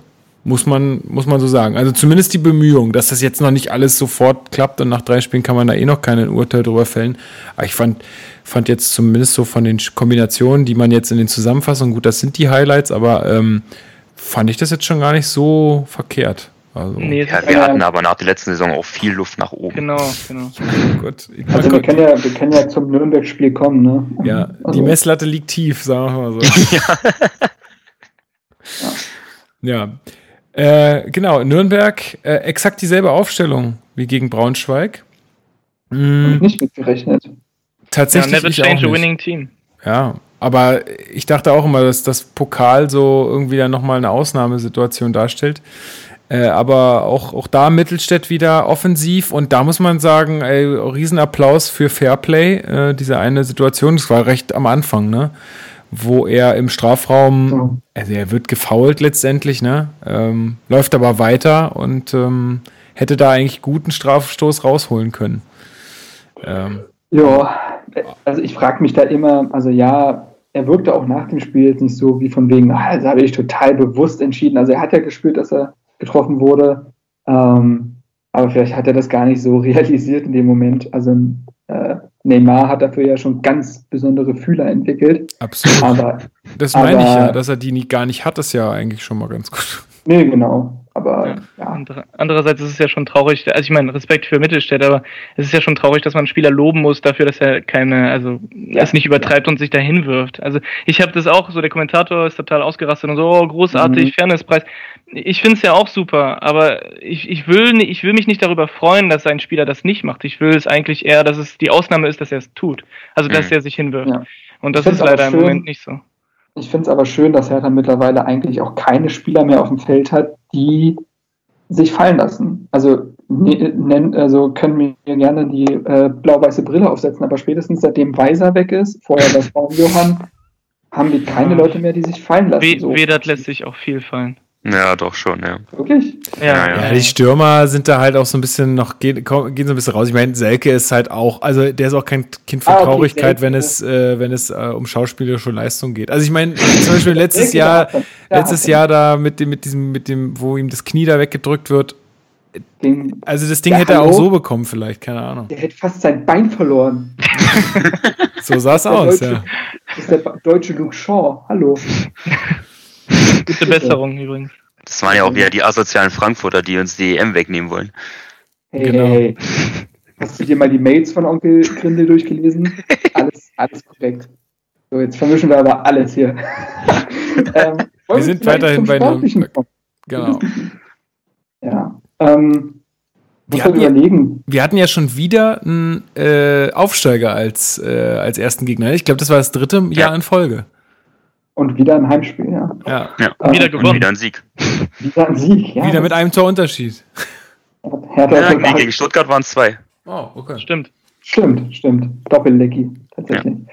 Ja. Ähm, ja, soweit ich mich erinnere, war die erste Halbzeit jetzt von beiden nicht grandios. Ähm, also klar, äh, Lazaro in der 27. Minute mit einer richtig geilen Einzelaktion. Natürlich, also man muss sagen, Leibold hat da schon sehr viel Lehrgeld bezahlt. Das macht ein erfahrener Bundesliga-Linksverteidiger lässt sich da nicht so austanzen, aber das ist halt dieser X-Faktor, den Hertha durch Lazaro hat, der halt von einer Sekunde auf die andere was kreieren kann. Und dann steht Ibišević halt wieder richtig und Hertha führt. Aber davor war Nürnberg so, ich sag mal, zu 55 Prozent im Vorteil. Und äh, es war jetzt aber von beiden Mannschaften in der ersten Halbzeit kein gutes Spiel. Ich fand Kubo von Nürnberg noch am auffälligsten, dieser japanische Neuzugang. Übrigens auch eine lustige Geschichte, wurde bei seiner Vorstellung vom Journalisten gefragt, warum er sich für Nürnberg entschieden hätte. Und da kannst, ja, du ja eigentlich da kannst du ja eigentlich voll punkten als Spieler und sagen, ja, Traditionsmannschaft und mir gefällt das hier und ne, habe sofort für die Aufgabe ge gebrannt und Kubo sagt ganz ehrlich, keiner anderer wollte mich. Das ist schön, das ist wenigstens ehrlich. Das ist wenigstens ehrlich. Kann man nicht dieses, dann tut er nicht wenigstens so, als oh, das ist die schönste Stadt der Welt und ich, ich habe schon immer geträumt, in Nürnberg zu spielen. Ey, tatsächlich ist es äh, sehr schön dort, ja. Nur mal so. Ja, ich war auch mal dort. ah, ja, stimmt, ja, ja, die Nürnberg-Verbindung. Ja. Genau. So, aber außer Kubo fand ich das insgesamt auch sehr dünn auf der Brust von Nürnberg und äh, dann geht Hertha mit einer 1 zu 0 Führung in die Pause, aber so richtig leistungsgerecht war das jetzt auch nicht. Können wir, über, können wir über das 1-0 nochmal sprechen? Ich habe das Spiel Fall. jetzt nur in der Konferenz gesehen, äh, weil ich im Urlaub war und ähm, da gab es ja dann schon wieder so einen kleinen Eklat mit dem Videobeweis. Wie habt ihr die Szene gesehen? Oh, das war lächerlich. Das war also wa warum, warum greift da der Videoschiedsrichter ein? Da war doch nix. Naja, ja, also, ja, keine Ahnung. Ähm, das ist halt, also dass man sich eine Szene, dass man sich diese Szene einfach so nochmal anguckt, weil ja es hätte ja. passiert, es hätte sein können, dass Ibišević irgendwie wissentlich da was macht.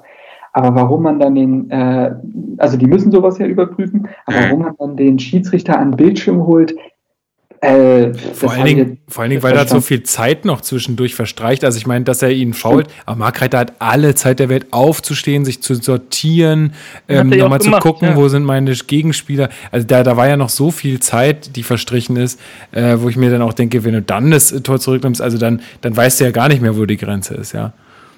Ja, deswegen, deswegen ist es auch so lächerlich gewesen. Also für mich ist es so, selbst, selbst wenn es ein Foul gewesen wäre. Wow, wow. wer war das? das war bei mir.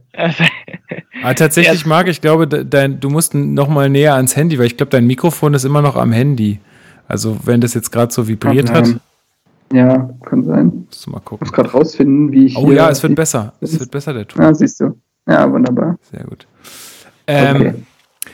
Ja, also ja, können wir gerne noch mal sagen, dass das irgendwie so ein bisschen seltsam war. Vor allen Dingen, was ich auch immer seltsam finde, ist jetzt gerade in den Zusammenfassungen, weil ich ja jetzt gleich drei mir ansehen durfte äh, nach dem Urlaub. Ich finde es immer so krass. Und wir hatten ja in jedem, in jedem Spiel eine Entscheidung, nee, in den zwei Bundesligaspielen auf jeden Fall. Ähm, ich finde es immer krass, wie lange die in der Zusammenfassung diese Schiedsrichter an ihren Monitoren zeigen, wo ich mir so denke, ey, will ich gar nicht sehen Mach, zeig irgendwas anderes, aber nicht Schiedsrichter vor irgendeinem Bildschirm. Also da wurde echt schon alles reingeschnitten, was irgendwie, äh, also ne, an Memes irgendwie möglich ist, was die sich dann nicht schon alles angeblich angeguckt haben. Ja. Ich sag nur, äh, explizite Inhalte. Naja. Andererseits gab es auch nicht so viele Aktionen in diesem Spiel, also äh, zeigen die dann das, was die zeigen wollen und ähm, mich hat mich nervt es auch, dass sie dass sie so viel Videoschiedsrichter zeigen, weil es geht eigentlich es geht eigentlich um Fußball und die zeigen alles andere als Fußball, sondern ein Typ, der da vom Monitor sitzt das, äh, und sich das anguckt, minutenlang, das ist doch jedem völlig egal. Ja. Und äh, deswegen, aber wir haben ja auch pro Spiel eine Elfmeter kassiert in der Bundesliga und deswegen wurde auch so viel äh, kontrolliert vom Videoschiedsrichter. Aber war der Schiedsrichter äh, gegen Nürnberg nach einem Videoeingriff? Ähm, Elfmeter meinst du? Nein, nein, nein, ja. es wurde überprüft, es wurde überprüft, aber es, okay. äh, er hat schon gepfiffen direkt. Okay. Ja, ja. Ja, kann genau. man dann mal zum Elfmeter kommen? Ich meine, also eigentlich klare Kiste, oder? Also. Meinst du? Ja, fand ich schon. Kann man schon so pfeifen. Ja, kann Körper, man, aber ich finde es ich find's halt ärgerlich. Körperfläche vergrößert. Äh, das war doch das Rekick-Ding, ne? Ja. Ja, genau. Ja. Genau, ja. Körperfläche vergrößert, der Ball geht ganz klar an den Arm. Puh, ja, ja, was willst du da sagen? Die Flug, aber die Flugkurve verändert sich halt zu 0%. Ja, aber das ist ja erstmal unerheblich. Also ja, das ist halt, also deswegen finde ich es halt einfach nur unglücklich. Also ja, du kannst den geben. Dann kann er ja auch die Hand weglassen letztendlich, ne? Also. Verstehst ja, du, was ich meine? Also, ja, klar. Also wie gesagt, ich finde, das ist ein Elfmeter, den kannst du geben, Punkt. Aber ist halt einfach irgendwie unglücklich, weil es die Spielsituation eigentlich überhaupt nicht verändert hat. Ja, der Stürmer kommt ja auch dann zum Ball und schießt. Deswegen äh, ist es ja auch so ärgerlich. Aber ist egal. Aber Kann man geben auf jeden Fall. Ja, also ich meine, klar, aber also das weiß halt vorher nicht, ne? Äh, ob sich die Spielsituation dadurch verändert. Äh, insofern. Ja, der pfeift ja danach. Mu ja, aber muss der, muss der trotzdem pfeifen. Also. Ja, deswegen ist ja auch okay. Ist nur ärgerlich, wie, wie Marc sagt, ne? Die, das ist ja nur ein Mini, also minimal berührt und na gut. Ja. Ist halt so. Ist so. Ja. Aber unsere Katze Jahrstein ist ja da. Ah, der war auch mies geschossen einfach. Also ich weiß nicht, ob ich ja. da äh, Jahrstein jetzt so riesen Lorbeeren. Ja, aber die Ecke musst du trotzdem springen. Der erste ja. Elfmeter, den er hält. Der erste? Bei uns, bei uns auf jeden Fall. Ernsthaft? Was? Nein. Hat er schon einen gehalten, außer im Elfmeterschießen, meine Aber sicher, auf jeden Fall gegen Aubameyang, gegen Dortmund, kann ich mich erinnern. Und oh, da waren mehrere. Hat er nicht mal einen gegen Leverkusen gehalten? Irgendwas ist da mit Leverkusen im Kopf. Nein, das war, das war, das der, war der Freistoß. Ja, der Freistoß, wo alle auf der Linie standen. Dieser indirekte Vielleicht auch das. ja, aber. hat er auch gut ne, gehalten. Ähm, ja, ist halt ich, ich, konnte mich, ich konnte mich nicht daran erinnern, dass er schon einen gehalten hatte bei uns, außer jetzt beim Elfmeterschießen. Ne? Auf jeden Fall gegen Aubameyang, das stimmt. Das weiß ja. ich noch. Da hat er sowieso ein generell überragendes Spiel gemacht. Hat Hertha da nicht sogar einen Punkt mitgenommen oder so? 1-1, ja. ja. Nicht verloren. Ähm, ja, ne, ist einfach in der Ecke und dann hat er den, weil wenn man in der Ecke ist, dann hält man den schwach, diesen schwach geschossenen Schuss einfach. Ja. Und ansonsten, ja, klar hat Nürnberg zum Ende mehr Druck gemacht, aber im Gegensatz jetzt zu ihrem Spiel gegen Mainz war das alles überhaupt nicht zwingend und unkreativ. Also da musste man, da war ihm jetzt nicht Angst und Bange. Zumal ja auch ein Torunariga beispielsweise wieder ein sehr gutes Spiel gemacht hat um ihn vielleicht nochmal herauszuheben, der wirkt einfach noch souveräner als in der Vorsaison. Und ja. das hat er ja spätestens gegen Schalke bewiesen. Ja, ansonsten, mm, ich fand es ein bisschen schwierig, dass nach dem Spiel auf Social Media diese Doppelacht, nenne ich es jetzt mal, zwischen Meier und Duda so auseinandergenommen wurde. Also wir reden hier über einen 19-Jährigen und einen 23-Jährigen und der 23-Jährige hat gefühlt die letzten zwei Jahre kein Fußball gespielt. Und die haben eine mhm. wahnsinnig anspruchsvolle Rolle, weil die zum einen defensiv irgendwie absichern müssen, aber nach vorne auch die offen die Akzente setzen sollen. Äh, natürlich funktioniert das nicht nach zwei Pflichtspielen.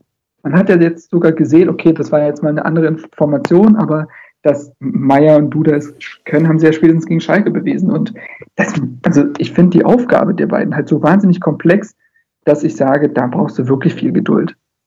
Und das ist ja auch immer der Punkt, dass alle immer sagen, ja, wir haben eine junge Mannschaft und wir brauchen viel Geduld. Und es sind dann die Ersten, die während des Spiels meckern, dass Hertha wieder so unkreativ ist.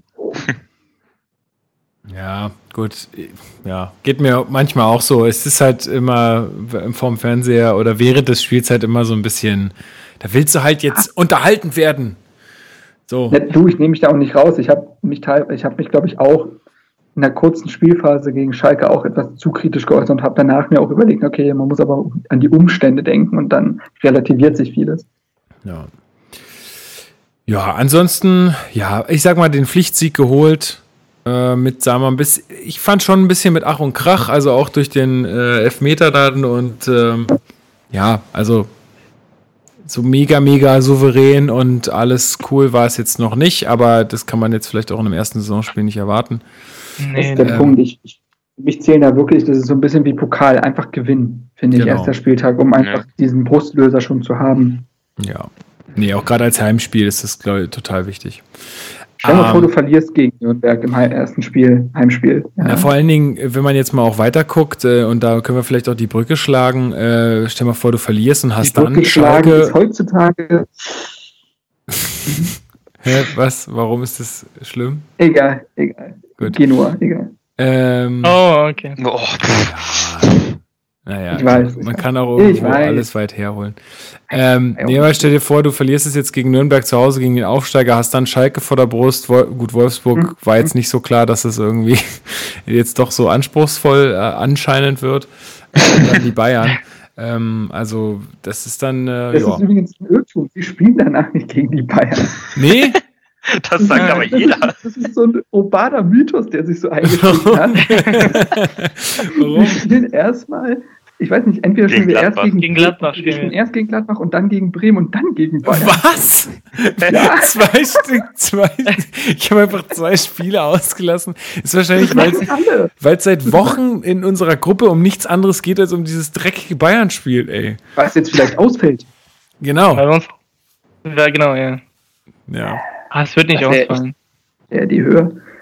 Wir haben nämlich Dann schon eine große, einen großen Siegeskorso durch die Innenstadt, haben wir schon geplant. Wir wollten euch eigentlich erst später einweihen. Wenn, wenn das ausfällt, fahre ich aber rüber zu Onkel Richard, du. Das, das, nee.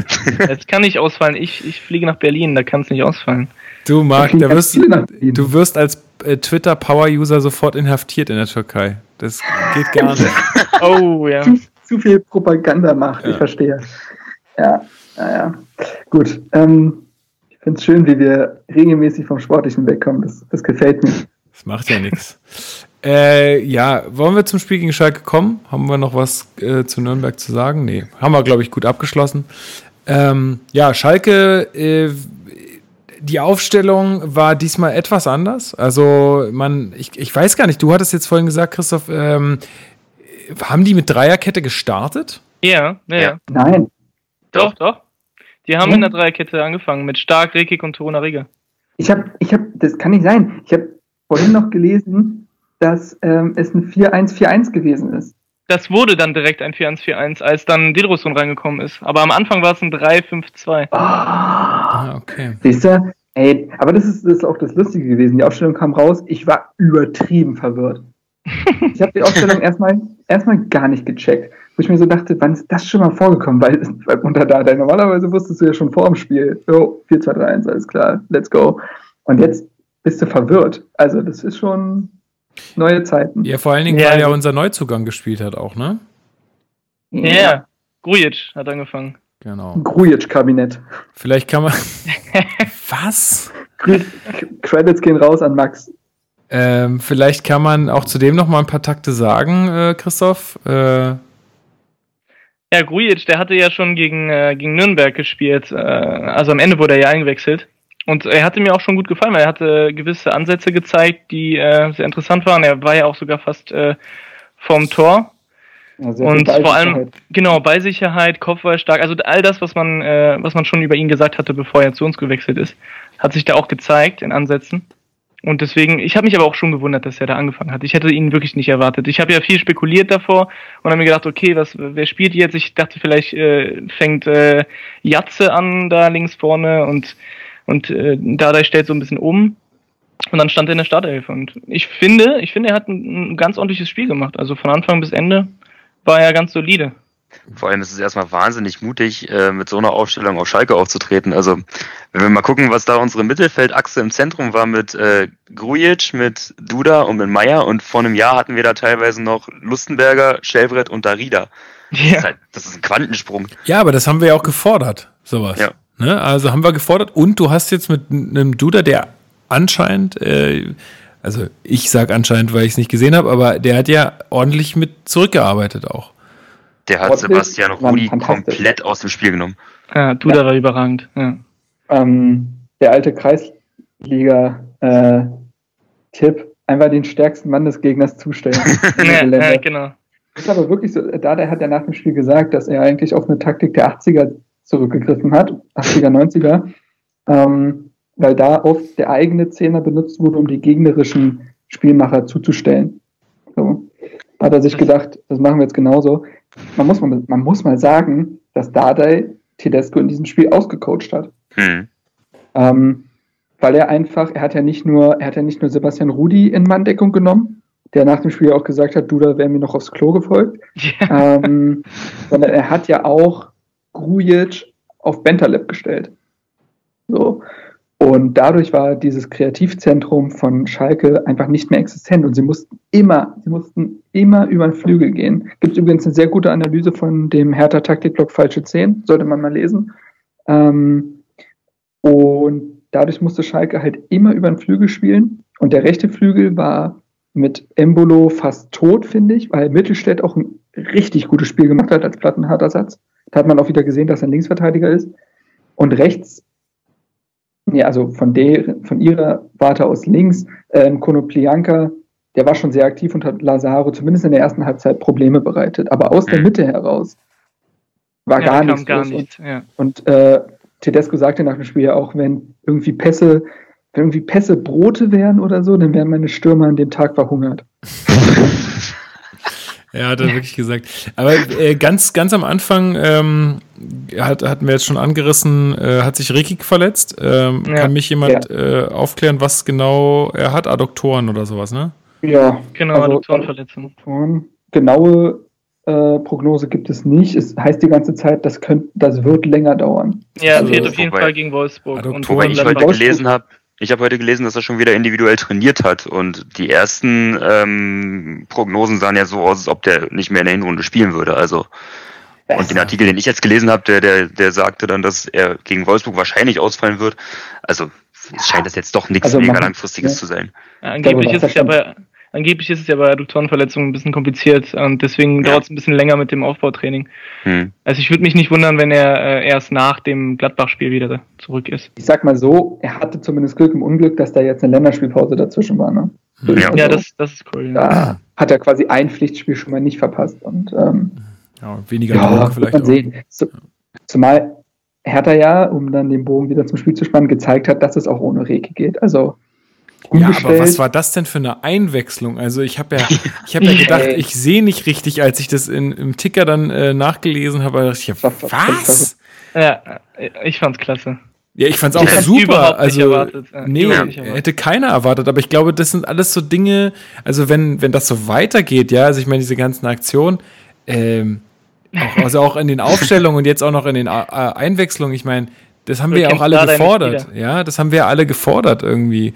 Und es hat ja, also ich meine, und das, der Erfolg gibt ihm am Ende recht. Ne? Ähm, ja, also. es, ist, es ist irgendwie so ein neuer Mut in Dardai, finde ich, irgendwie.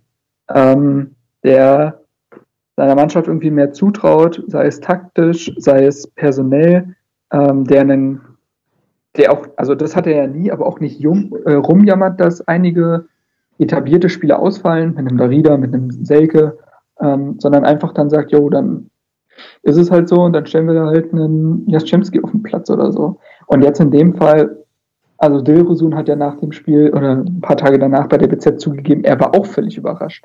Also äh, er hat damit überhaupt nicht gerechnet. Und dann gibt er ja aber auch einen perfekten Einstand. Das war so ein bisschen Jatze-like so, dass er ähm, reinkommt und sofort äh, einen aktiven Einfluss auf dieses Spiel nimmt. Genau, na erstmal hatten wir noch den Elfmeter. Stimmt, oh, stimmt. Das, das, das, war ja kurz davor, da, ähm, ich glaube, das war eine Ecke oder eine Flanke irgendwie von außen. Flanke. Ähm, und da hatte dann Grujic den Arm in einer sehr komischen also, Ganz ehrlich, ich verstehe, als ob er das gewollt hätte. So, ich mach's mal dramaturgisch hier ein bisschen spannender. da frage ich mich dann auch, also werden, werden die Schiedsrichter. Doch, ja, doch, ja. genau, gegen Frankreich ja. damals, ja. ja.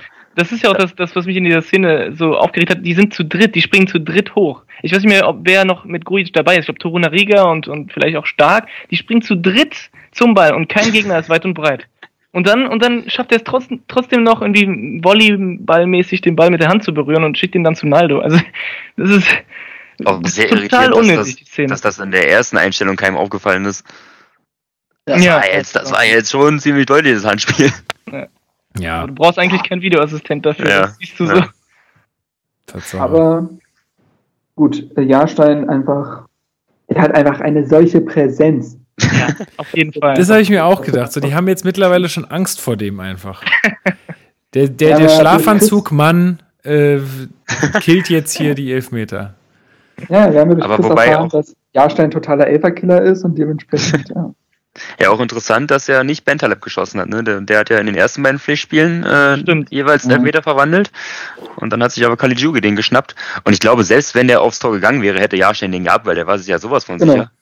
Ja, genau, war, war an der richtigen Ecke. Das hat der Tedesco nach dem Spiel auch gesagt, dass er, äh, dass das ganz nach Gefühl geht in der Mannschaft. Mhm. Es gibt keinen festen Schützen.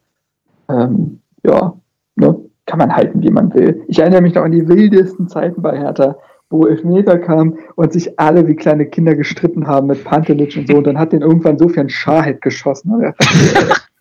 Und keiner von den Dingern ging auch rein. Also, Oder wo Kalu einfach zwei Elfmeter hintereinander schießt. Ja, aber das zweite geht rein. Balls Gar nicht so lange her.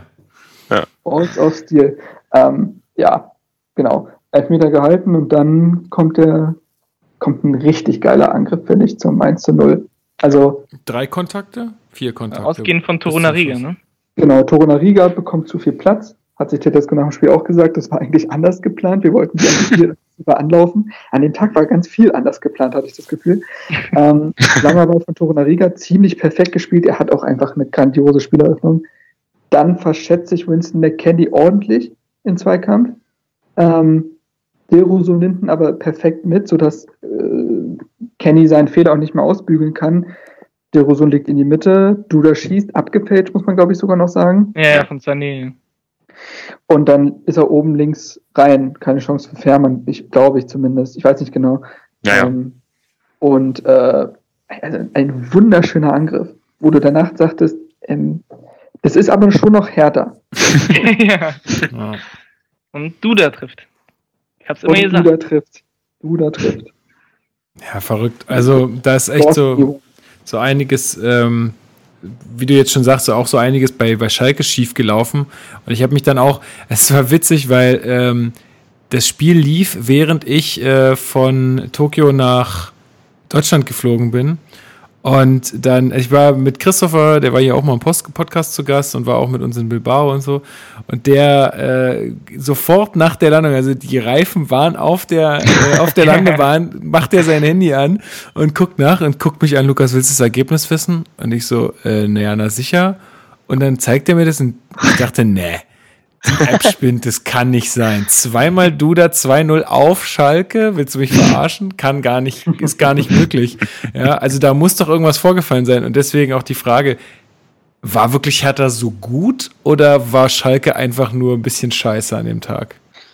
Ich finde, es war beides. Also, ich finde, da lag so ein bisschen Leipzig in der Luft, ähm, wie wir dann jetzt das 2 geholt haben beim Gegner hat halt nicht viel funktioniert, aber man kann auch nicht ganz genau sagen, wie viel Hertha da halt mitgeholfen hat, dass es nicht funktioniert hat. Wie gesagt, wir haben ja über den taktischen Plan von Hertha schon gesprochen. Thema Manndeckung und ähnliches. Und Hertha hat sich zum Beispiel auch überhaupt nicht davon beeindrucken lassen, wenn Schalke irgendwas umgestellt hat. Manndeckung stand. Egal, wo eure Sechser stehen, ist ja vollkommen Latte. Ansonsten ja. stehen wir halt in unserer, in unserer Formation. Und ähm, andere, andersrum ist bei Hertha halt auch, hat bei Hertha viel geklappt, beziehungsweise Spieler haben überaus gut funktioniert. Torunariga, Topspiel gemacht. Mittelstädt, Topspiel gemacht. Grujic nach seinem Elfmeter-Ding sehr gut gefangen. Ähm, Derusun haben wir angesprochen. Duda, völliger Durchbruch. Und auch Meier war wichtig für das Spiel. Ähm, und Lazaro hat sich auch in der zweiten Halbzeit gefangen. Also ich fand, es war eine Mischung aus allem so ein bisschen. Aber unterm Strich steht da erstmal eine starke Leistung von Hertha. Ja, ich meine, habt ihr diese Grätsche von Duda noch im Kopf? In der ersten oh, Halbzeit, glaube ich, ist ja. das, äh, oder so ein Konter zunichte macht. Das, das, da da habe ich, ich habe das ich fast krasser gesehen als, äh, als sein Tor, diese Grätsche. da ist ja. etwas in meiner Hose passiert in dem Moment. Ey. Das war, wirklich, ey, vor allem, weil es halt so geil war, weil er spielerisch so großartig war. Und dann aber noch diese Muße hat, ähm, solchen Bällen hinterherzugehen viel runter geht es ja eigentlich nicht in der ja, Leistung. Ja, doch, äh, wenn man dann am Ende noch so, so einen Freistoß so reinschießt. wenn du den noch im, im, Gelenk hast, ne? Ganz ehrlich, der wäre, ich glaube, wenn der den nicht reingemacht hatte, wäre der vor Selbstbewusstsein einfach geplatzt, der Typ. So. Also der musste, der musste irgendwas äh, rausschütteln aus dem Fuß, sonst, äh, also es war echt krass. Also es war ja verrückt, der hat sich den hingelegt und äh, die Welt schien stillzustehen, als der Ball flog. So. Also selbst der Torwart hat ja nicht oh, mehr so richtig, äh, hat nicht mehr so richtig äh, versucht, daran zu kommen. Und dann war das Ding einfach gegessen. Es war ein perfekter, perfekter Tag einfach nur für ihn. Da waren ja auch beim Freischuss nur fünf Leute im Strafraum, glaube ich, oder so. Also die, die meisten Hertaner waren ja noch hinten. Das muss man mal nachgucken. Welcher Hertaner Vorplattenhart hat das letzte Mal einen direkten Freistoß getroffen? Oh, Marcelinho? Ronny. Ronny. Ronny. Ja, ja. Stimmt, das müsste wirklich ja. Ronny sein. Ja, ich habe auch schon überlegt, welcher. Also, nein, nein, nein, nein, nein, nein, Ja, vielleicht oh. noch, vielleicht noch ein Jeng? Hat der nicht mal so ein abgefälschtes nee. Ding? Der hat doch, doch mal so ein. Boah, ach so, Ding. stimmt. Gegen Köln dann noch. Stimmt, das könnte stimmt. tatsächlich, ey, wenn's, ey, das könnte tatsächlich sein. Aber hat dann Ronny nicht noch eins gemacht?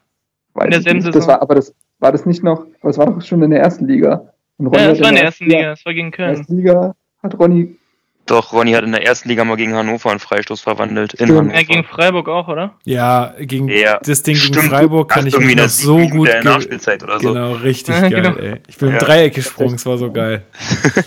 Boah. Ja, aber ne, es ist auf jeden Fall, es ist auf jeden Fall lang her, ähm, um Stunde zu machen und ähm, ja, ne, Duda wollte an dem Tag alles gelingen. Es ist eigentlich ein bisschen schade, dass jetzt halt die Länderspielpause war und er da so ein bisschen aus dem Flow kommt. Klar, er hat bei der Nationalmannschaft gespielt, ist auch fit. Hat er sich verletzt? Nein, er ist fit. und ähm, ja, jetzt kann man nur hoffen, dass er diesen Flow gegen Wolfsburg weiter mitnimmt. Ja, und dass er fit bleibt. Ja, das ist du. Die, die Hoffnung sowieso. Ich klopp, ich klopp den ganzen Tag auf Holz. also, ja. ja. Ja, Alex, was sagst du zum, zum nächsten Gegner, Wolfsburg? Die sind ja auch verdammt gut gestartet mit sechs Punkten. Ebenfalls wie, wie also eigentlich mit Hertha so ein bisschen die Überraschungsmannschaft der Liga, wenn man mal so will. Mhm. Äh, die haben es ja eigentlich, die haben es ja eigentlich ähnlich wie Hertha gemacht. Also es waren jetzt, glaube ich, keine spielerisch so herausragenden Spiele. Die spielen jetzt auch nicht groß anders als in der letzten Saison. Ist ja auch immer noch der gleiche Trainer, was ja jetzt auch nicht so unbedingt zu erwarten war. Ähm, aber es funktioniert einfach sehr viel. Also so, ich glaube, diese Kleinigkeiten, die, die laufen jetzt einfach. Und wenn du dann erstmal so ein Selbstbewusstsein hast, die haben auch eine sehr gute Vorbereitung gespielt und ähm, haben sich auch sehr gut verstärkt. Ja, die haben, wie viel haben die nochmal ausgegeben? 40 Millionen oder sowas? War das dieses Jahr wirklich so dermaßen viel? Ich weiß das ehrlich gesagt. Mm, nee, ich glaube, so Weg, viel war es gar nicht. Also die haben Weg rausgeholt, das waren so 13 Millionen, glaube ich. Ja. Ginchek war nicht ganz preiswert. Ah ja, stimmt. Ginchek ist auch so ein Deal, da haben sie auch ja. Davi hinterher geschossen. Ja. Ähm, und die haben ja noch so einen Linksverteidiger geholt aus Frankreich. Ja, aber so. Ja, könnte schon sein. Das, ne? können schon, wie können doch plötzlich wieder 40 Millionen sein, man weiß ich nicht genau. aber ähm, für Wolfsburg-Verhältnisse fand ich es verhalten diesen Sommer. Also. Ähm, das sind angeblich 40 Millionen. Doch, ja. Hm, na gut. Gut, aber die haben auch für die Davi was bekommen, ne? Ja, ja, die haben, na gut. Die haben, ja. glaube ich, vier Millionen eingenommen oder so oh. für die Davi. Okay. Also so viel war das jetzt auch nicht. Und ah, ich meine, der teuerste war tatsächlich Ginchek und dann auch Weghorst natürlich. Ja. ja. Kommt schon was zusammen. Der Weghorst, den finde ich irgendwie lustig. Ja, ich kann das übrigens nicht aussprechen. Wie sagt man das? Wie, wie sagt man seinen Namen? Eigentlich, eigentlich, ich, eigentlich heißt er, glaube ich, Wechhorst. Ja. Wechhorst, ja. Wut, Wut Wechhorst. Wout Wechhorst. Ja. Wow, ne? Wout spricht nee, aber, aber da kannst du ja, eigentlich sagen, die haben ja äh, Schalke vor uns ausgecoacht, ne? Also da war es ja, war es ja ähnlich. Die haben, glaube ich, die Aufstellung von Schalke einfach so ein bisschen gespiegelt. Ähm, ja, und dann, dann halt ja. sich auch von, von Rückstand nicht verunsichern lassen. Das ist auch interessant. Die lagen, glaube ich, in beiden Spielen, oder zumindest in Leverkusen lagen sie zurück. Ähm, das stimmt, ja. Haben sich davon nicht verunsichern lassen. Also es zeigt auch, dass, was ja Wolfsburg oft so vorgeworfen wurde, dass, also, ne, wer zerreißt sich für Wolfsburg? Das scheint jetzt so ein bisschen anders zu sein. Ich glaube auch, weil Labadia da viel in Richtung Teambuilding macht und also wenn Labadia irgendwas kann, dann ist es einfach motivieren. Das hast du genau, ja in Hamburg gesehen. Die Mentalität ja. seiner Mannschaften hat immer gestimmt und ja. ähm, das ist auch so ein bisschen die Gefahr, die ich sehe. Also ich glaube, die, die würden sich jetzt auch von einem 0 zu 1 dann nicht verrückt machen lassen. Nee, und äh, wenn ich mir auch die Aufstellung jetzt gegen Wolfsburg angucke, tatsächlich hat er ja äh, Kuhn Castells nicht gespielt wegen Babyalarm. ähm, aber das liest sich an sich schon nicht schlecht. Ähm, ich finde einzig William, ich finde den einfach scheiße, den Rechtsverteidiger. Ich finde der ist einfach nicht gut. Aber Brooks, Knoche als Innenverteidigung kannst du machen. Castells ist einer der besten Keeper der Liga. Und ja. auch so eine, so eine Dreier-Mittelfeld aus Gerhard, Arnold und Camacho. Also ja, Mali zurzeit nur auf der Bank. Ja, und äh, Gila Bogi ist ja verletzt. Mhm. Ähm, das liest sich schon nicht schlecht und ich glaube auch, dass so der Renato Steffen und der Breckerlo, die sind immer für ein Gut, für irgendeine so eine gute Szene. Also ja. das darf man echt nicht unterschätzen dieses Jahr. Es gibt ja auch den Konstantin Eckner von äh, Spielverlagerung, der in seinem Saisontipp gesagt hat, Wolfsburg wird Platz 6, die holen 50 Punkte. So. Ähm, ja, und nicht zu, ver nicht zu vergessen, die haben halt auch die Lightshow. Ja, oh. muss man auch einfach sagen. Zusammen mit dem ja, FC Bayern sind die ganz Rolle. vorne dabei. Das kitzelt, das kitzelt die letzten Prozente raus. Ich glaube, der, der, der Keuter, der, der hat voll die Hummeln im Arsch. Die haben so eine Lightshow. Warum haben wir sowas nicht? Oh Gott, bitte keine Lightshow. Ja, wir brauchen LEDs, sofort. hey, du, wette ich mit dir um 100 Euro, dass das im neuen Stadion kommt. Ja, oh nein. Auf jeden Fall. Naja, einfach nur, einfach weil es auch effizienter ist, aber. Ähm, oh Gott. Aber, ja. Naja. Mir fällt gerade auf, wie scheiße viele Innenverteidiger hat in Wolfsburg. die, haben, die haben noch Felix Udokai, die haben Marcel Grand. Oh, ich liebe diesen Namen. Die, Udokai ist so ein geiler Name. Oder ist wie ein Pokémon. Nee, ähm, der klingt, klingt nee, wie Urukai. Wie ja, wie so ein Ork aus Herr der Ringe. Ja, genau. Und die haben Jeffrey Brumer, vergisst man auch immer. Die haben Brumer noch? Ja. Hm. Brooks übrigens mittlerweile bei einem Marktwert von 10 Millionen angelangt. Verrückt. Ja. Brooks, Brooks war ja auch gegen Schalke sehr lustig. Oh. Der, der hat ja auch äh, den Fehler verursacht, soweit ich weiß. Da hat er wieder am Brooks, da hat er wieder am Brooks geschossen. Ja, der hat auch ein Tor gemacht. Leverkusen ja, ja, genau. Und ja. ein Tor gemacht und Elfmeter verursacht. Ja. Und gegen Leverkusen hat er Bailey kurz mal die Tür aufgehalten. also, boah. Das ist einfach der Brooks, wie wir ihn kennen. Zwischen Weltklasse und absoluter Kreisklasse. ähm, ja, also ich finde, Wolfsburg ist super schwer zu lesen, auch für das Spiel. Jetzt war auch Länderspielpause, die beiden, mhm. beiden Mannschaften sind ein bisschen aus dem Flow gekommen. Ich glaube, das wird eine, sagen wir mal, verhaltene erste halbe Stunde. Und dann kann wahrscheinlich so ein, ich würde sagen, das ist so ein Spiel, das wird durch einen Standard entschieden. Ja, was ist euer Tipp? Mal rein rum, Alex? 1-1. Äh, Christoph? Hätte ich auch gesagt. Also, Marc, ja? Das, das, ich sehe uns tatsächlich äh, mit 2-1 vorne. Neun Punkte Start. Na, das glaube ja. ich nicht. Das glaube ich ja nicht. Ich bin, ich bin offiziell Optimist geworden nach der WM, deswegen muss ich so. Ja, gut, aber direkt danach kommen ja die Bayern. So, da müssen wir natürlich. danach, danach kommen die Bayern. Sehr gut. Deswegen müssen wir neun Punkte haben. Ich glaube, wir wollen einfach nur dieses Narrativ haben, dass wir halt direkt danach, dass wir jetzt drei Punkte holen und dann direkt danach gegen Bayern die Tabellenspitze zu Hause holen. ich rieche 2009. Ganz, ganz intensiv, aber nee, so wird es wahrscheinlich nicht kommen. Ich glaube, es fallen wieder, un, wieder unfassbar viele Tore und wir sehen ein 4 zu 4 mit ganz viel, mit ganz viel Lichtshow. Mit ganz viel Lichtshow. Ganz viel voreilige Lichtshow, bitte. Ja, das stimmt. ja, das, Ey, ich, ich, ich, das war so herrlich einfach. Letztes Mal. Ja. Das war sehr lustig, das Spiel. Das war wirklich oh, gut. Ja. Beste Unterhaltung. Wenn es wieder so wird, kann ich auch mit einem Punkt leben. Alles gut. Vor allem, Hertha, wie Hertha da mit dem Punkt rausgekommen ist. Also, ja. Das weiß wirklich keiner. Ja. Das ist, ey, wirklich, das ist wie in so einem James Bond-Film. Alles explodiert und James Bond kommt mit sauberen Anzug aus dem Gebäude und man denkt so, hä? Ja. Oh Gott, das war, das war doch das Tor von Selke, wo, äh, wo, wo Schellbrett noch die Vorlage gegeben hat. hat wo ja. ich mir gedacht habe, was, Schellbrett kann Vorlagen geben? Das ist fantastisch. Diego, Diego Schellbrett, wie er jetzt genannt wird. Ja, genau. Die alte Dribbelmaus. Oder, oder Salto-Schellbrett, wie beim letzten Testspiel. Oh ja. ja. Ähm, ja, wir, wir schwelgen so ein bisschen in Erinnerung. Ähm, ich würde gern von euch wissen, vielleicht sagt auch mal jeder rundherum, vielleicht Christoph, beginnst du mal, äh, wie zufrieden bist du mit dem äh, Saisonstart und wer ist so deine größte Überraschung aus dem Team?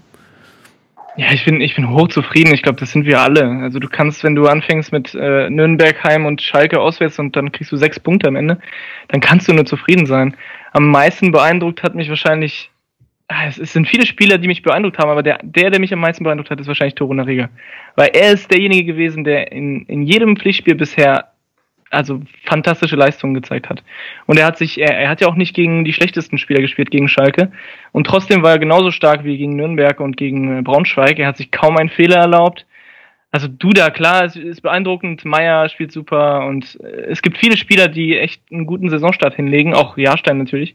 Aber Toruna Riga ist persönlich der, der mich am meisten beeindruckt hat. Auch weil man ihn ja letzte Saison nicht so viel gesehen hat und, äh, und auf einmal spielt er so solide und so, ähm, ja, so selbstsicher auch. Das hat mir echt gut gefallen. Mhm. Ja, ich finde auch, da, also es ist vielleicht auch ein gutes, er ist halt doch ein gutes Beispiel für alle jüngeren Spieler im Kader, so, ey, haltet die Füße still, eure Zeit kommt, wenn ihr dann auch da seid, wenn ihr da sein müsst. So. Also nicht, nicht, zu, nicht zu viel posten. War, jetzt wollte, den wollte ich bringen. was, was genau? Ich habe es jetzt gar nicht gehört. Ich habe mal kurz Regesel in den Raum Ach so, ja, genau. ja, das ist ja ein Paradebeispiel, das stimmt. Ja, Alex. Neun Minuten in der zweiten Liga habe ich heute gesehen. Hey. Wie konnten wir den gehen lassen? ja, Alex, was ist, äh, ja, so, dein Fazit? Ja. Ähm, ja, zum Saisonstart braucht man jetzt, glaube ich, nicht so viel sagen. Äh, bin ich jetzt auch nicht super unzufrieden. Äh, kann man schon machen. Ähm, ich will nochmal eine Lanze für Rune Jahrstein brechen, weil der mhm, war ja in der Vorbereitung so ein bisschen kritisiert mhm. worden. Ähm, Thema Spielaufbau und dass er in manchen Situationen nicht glücklich aussah.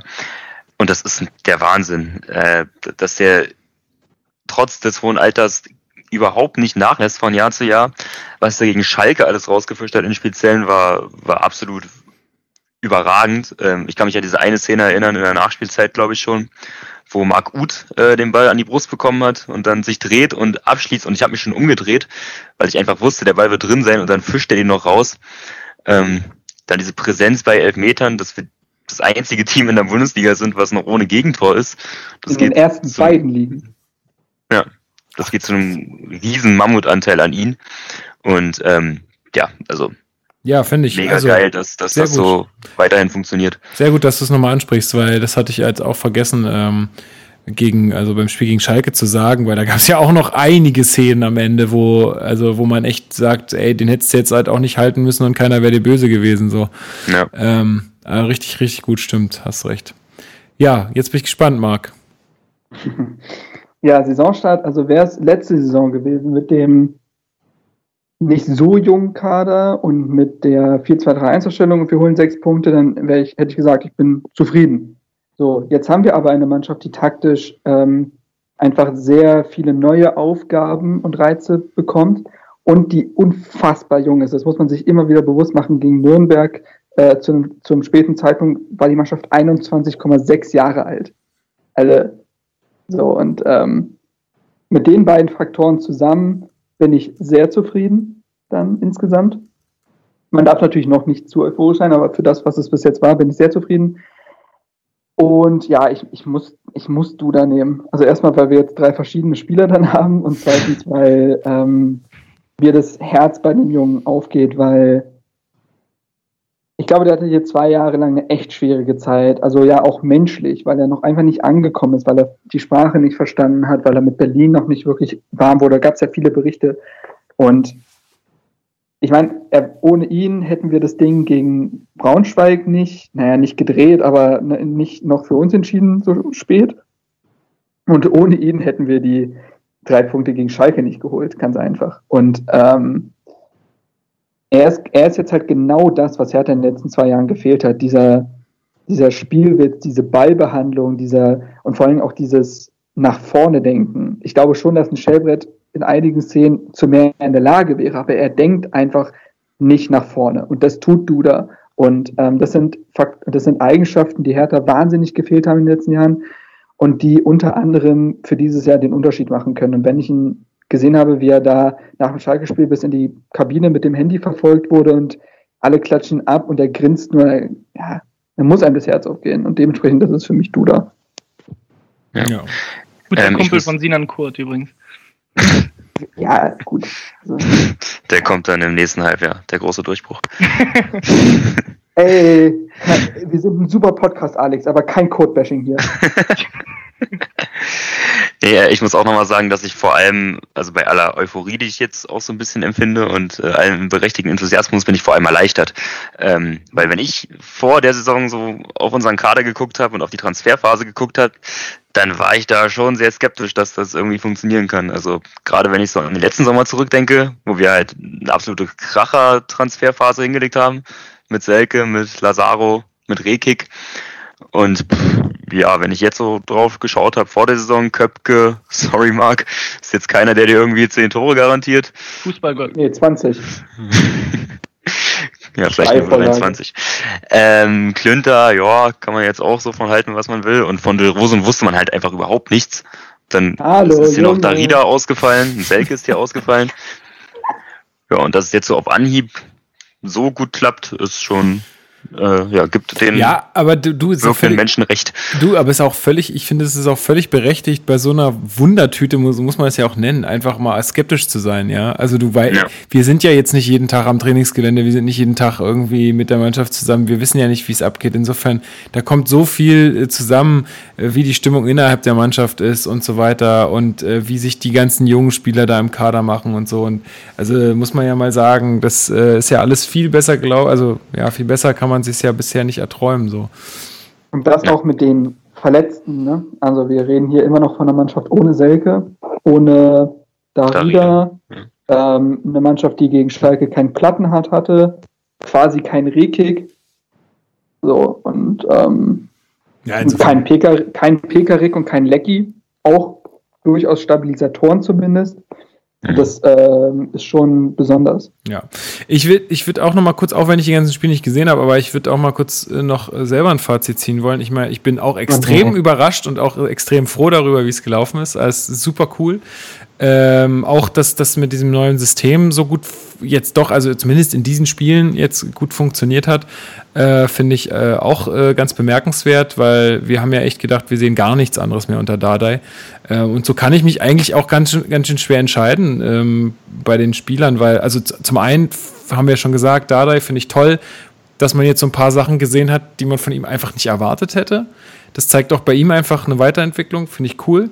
Und ähm, ich würde gern auch noch mal unsere, unsere, äh, unseren, unseren na, Altherrensturm äh, ein bisschen würdigen wollen, weil äh, also zum ein, also einmal muss man sagen, Ibišević schon mit zwei Pflichtspieltoren kann man machen.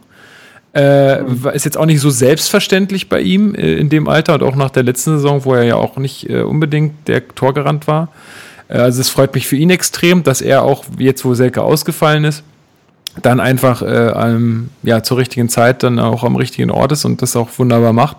Und ich finde auch, äh, gerade weil, weil wir in letzter Saison am Anfang so gescholten haben, auch Kalu, ja, ähm, ja fand, ich, fand ich extrem, also weil sich das, die Spielszenen, die ich gesehen habe, fand ich echt extrem cool und äh, gut von ihm und ich glaube, er ist auch so ein bisschen der Typ, der auch einen großen Anteil vielleicht an dieser ganzen Duda-Geschichte hat, weil so was man aus den sozialen Medien ja mit, mitbekommt, ja. ist er ja irgendwie da so auch der, der Spaßvogel, ähm, der mit ihm da auch dieses Handyvideo gemacht hat und ja. der auch mit ihm auf dem Zimmer ist, glaube ich, ähm, was ja auch dann einfach wichtig ist. Ne? Ja, Kalu und sind Genau, Vedat und Kalu sind uns. Ach echt? Ich dachte, weil ich ja, habe nur mal so Stories gesehen und dachte, vielleicht sind die dann auf einem Zimmer. Wenn, okay. Die sind nee, immer an dem Tisch. Die sind immer so im Tisch beim Essen, glaube ich. Ja. Wenn die jetzt im Trainingslager sind und so. Das ist so, die sind da alle zusammen, die englischsprachigen. Genau. Aber, ich glaube trotzdem, dass Kalu einfach Kalu. einen großen Mehrwert äh, für die, für die Mannschaftsgeschlossenheit äh, einfach hat. Ja, hat er auf jeden Fall. Absolut. Und auf dem Feld, finde ich, hat er einige Aktionen, die nicht wirklich gewürdigt werden, weil er, er ist unfassbar ruhig am Ball, sehr ballsicher. Und ähm, hat dadurch Eigenschaften, die vielleicht den jungen Spielern halt noch abgehen. Also er kann halt so, ein, so eine Spielszene auch mal beruhigen und einen Ball länger als zwei Sekunden im Fuß haben, ohne dass man Angst hat, dass der sofort verloren geht. Und das ist, wird halt wenig gewürdigt, weil es nicht spektakulär ist, aber es hilft der Mannschaft. Ja, klar. Er hat, er hat auch viel mehr nach hinten getan, fand ich. Also immer noch wenig, weil es einfach nicht zu seinem, zu seinem äh, Spielertyp passt. Aber ich fand, er hat echt äh, viel nach hinten gearbeitet dafür, dass er halt Salomon Kalou ist, der vorne die Tore machen muss. Und er hat die Verantwortung schon übernommen und hat da ein bisschen hinten mit bei, also mitgeholfen. Auch gegen äh, Schalke. Und das, das gefällt mir auch ganz gut, weil es, es zeigt auch, dass die Mentalität passt im Team, weil auch Spieler wie Kalu dann sich nicht zu schade sind, mal nach hinten zu arbeiten. Ja, also äh, sehr positive Worte hier von uns. Man muss natürlich einschränkend sagen, das äh, war jetzt hoffentlich nicht alles und die Länderspielpause, ja, ist natürlich ja dann auch immer so ein bisschen die Frage, wie startet man dann da raus? Äh, Gerade jetzt auswärts, ähm, auch jetzt zwei Auswärtsspiele hintereinander. Ähm, wir werden uns überraschen lassen, aber zum jetzigen Zeitpunkt ist, denke ich, äh, der Saisonstart sehr, sehr gut gelungen. Und ähm, ja, die Welle müssen wir jetzt weiter reiten, glaube ich. Yep. Ja, hat sonst genau. noch irgendjemand von euch ein Thema oder irgendwas, was er, was er gerne besprochen haben wollen würde? Ich glaube, käme du eher durch die Twitter-Fragen, ne? Ja. Haben wir welche? Ja. Ja? Oh je. Okay, na dann los. Wusste ich nichts von. Hau rein. Hat, hat die jemand offen? Ja, ich, hab, ich kann die gerade aufmachen. Ey, warte, ich werde sie auch. Also, ja, Andy, Brehm, äh, Andy Bremchen fragt, äh, was wir für ein technischen Equipment benutzen. oh, nee. ein ganz schlechtes Thema für heute. Ja, also, ja, also, ja. Also aktuell nutzen, aktuell nutzen wir Skype und äh, jeder sein, sein Mikrofon von seinem Laptop. Ähm, ansonsten, wenn wir uns vor Ort treffen, nutzen wir ein Zoom H6. Das ist so ein kleiner, ähm, ja, ein kleiner Handy-Recorder sozusagen. Da kann man äh, Mikrofone anschließen. Und äh, neuerdings zur neuen Saison will ich eigentlich mehr die ähm, die Software Reaper bzw. Ultraschall äh, nutzen. Also wenn du dich da äh, ein bisschen mehr mit auseinandersetzt, dann google das einfach mal Ultraschall. Ähm, da kann man dann auch so Software nutzen wie Studio Link, wo dann alles viel, viel besser klingt, auch wenn man Leute zuschaltet oder wenn man sich äh, über per Voice-over-IP unterhält. Ähm, was heute alles nicht so funktioniert hat, wie ich das äh, wollte. Äh, es ist nicht ganz so trivial, wie einfach sich bei Skype anzurufen. Aber äh, ich verspreche, ich bekomme das auf jeden Fall die Saison noch auf die Reihe. Okay. Ich stelle mal die nächste Frage. Saschko hat zwei Fragen, aber ich stelle mir die erste erstmal. Wie gefällt euch das neue System mit Dreierkette? Ich finde den Spielaufbau deutlich besser als zuvor. Einzig in der Angriffsreihe fehlt meines Erachtens noch Dynamik. Was sind eurer Meinung nach die Optionen zu Kalu und Mittelstädt oder doch besser ein 3-5-2 spielen lassen? Ähm, also ja, der Offensive fehlt noch Dynamik, aber ich glaube, das wird durch die äh, Rückkehr von Decky deutlich besser, weil in der Vorbereitung habe ich zwei Testspiele gesehen und ich finde, für dieses 3-4-3 ist er absolut prädestiniert, ist er richtig gut in den Kontern einzusetzen, weil er einfach in mehr Abschlusssituationen kommt als dann in der vergangenen Rückrunde, was ihm dann ja einfach gefehlt hat. Ähm, deswegen glaube ich, dass Lecky ein großer Faktor ist, auf den Dade auf jeden Fall setzen wird. Mittelstädt ist ja dann auch kein Faktor mehr für vorne, also für die vordere Dreierreihe. Und ja, auch ein, jetzt ein Dilrosun hat sich bewiesen, ein Jaschemski hat sich bewiesen und auch ein Paco Dada bietet ja Optionen. Also ich glaube schon, dass man da jetzt noch nicht am Ende seines Lateins angekommen ist. Genau, also vielleicht habt ihr noch was beizutragen, Optionen zu Kalu und Mittelstädt. Ja, Davy Selke kommt zurück, ist jetzt natürlich keiner für den Spielaufbau, aber sicher auch ein wichtiger Faktor, der im Offensivspiel dann nochmal irgendwie eine Rolle spielen wird. Ähm, weil er gesagt hat, der Spielaufbau gefällt ihm besser. Ja, finde ich auch. Und ich glaube, da spielt Toruna Riga halt eine ungemein wichtige ja. Rolle. Ja. Also das hast ja, hast ja gegen Schalke war ja das beste Beispiel. So eine Bälle, die ja schlägt halt bei uns sonst keiner.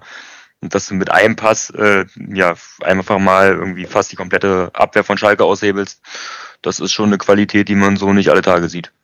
Genau, und ich glaube auch inmitten der Saison wird man auch mehr Szenen von Stark in der Richtung sehen. Und Rekik ist in der Theorie auch in der Lage dazu, bloß dass ist er als mittlerer Innenverteidiger hat er weniger Ruhe am Ball. Ja. Ähm, aber Stark und Rekik traue ich solche Bälle in der Theorie auch zu. Spielt Lecky nicht dann auf der Lazaro-Seite auch? Ja, aber halt ja. Genau, ja. aber eins weiter vorne halt. Genau, aber das würde ja dann für Lazaro auch nochmal äh, ganz andere Freiheiten ermöglichen, weil er mit Lecky ja einen äh, Mann vor sich hat, ja, der dann auch sehr gut nach hinten arbeiten kann. Genau, genau.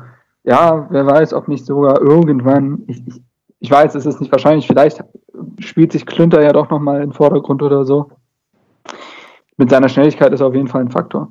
Ja, also, ähm, weil du jetzt sagst doch nochmal, also wir haben jetzt den zweiten Spieltag, ne? Also ja, kann ja alles nee, aber es war ja schon, war ja schon interessant, als es auch darum ging, wirklich einen klaren Rechtsverteidiger auf dem Platz zu haben mit Viererkette, ja. hat er trotzdem Lazaro gespielt. Deswegen. Ja. Gut. Zweite Frage. Nach den Länderspielen diskutiert man über die Position des Mittelstürmers im DFB-Team. Seht ihr Selke schon soweit? In Klammern vorausgesetzt natürlich, er ist fit. um gegebenenfalls im Oktober nominiert zu werden.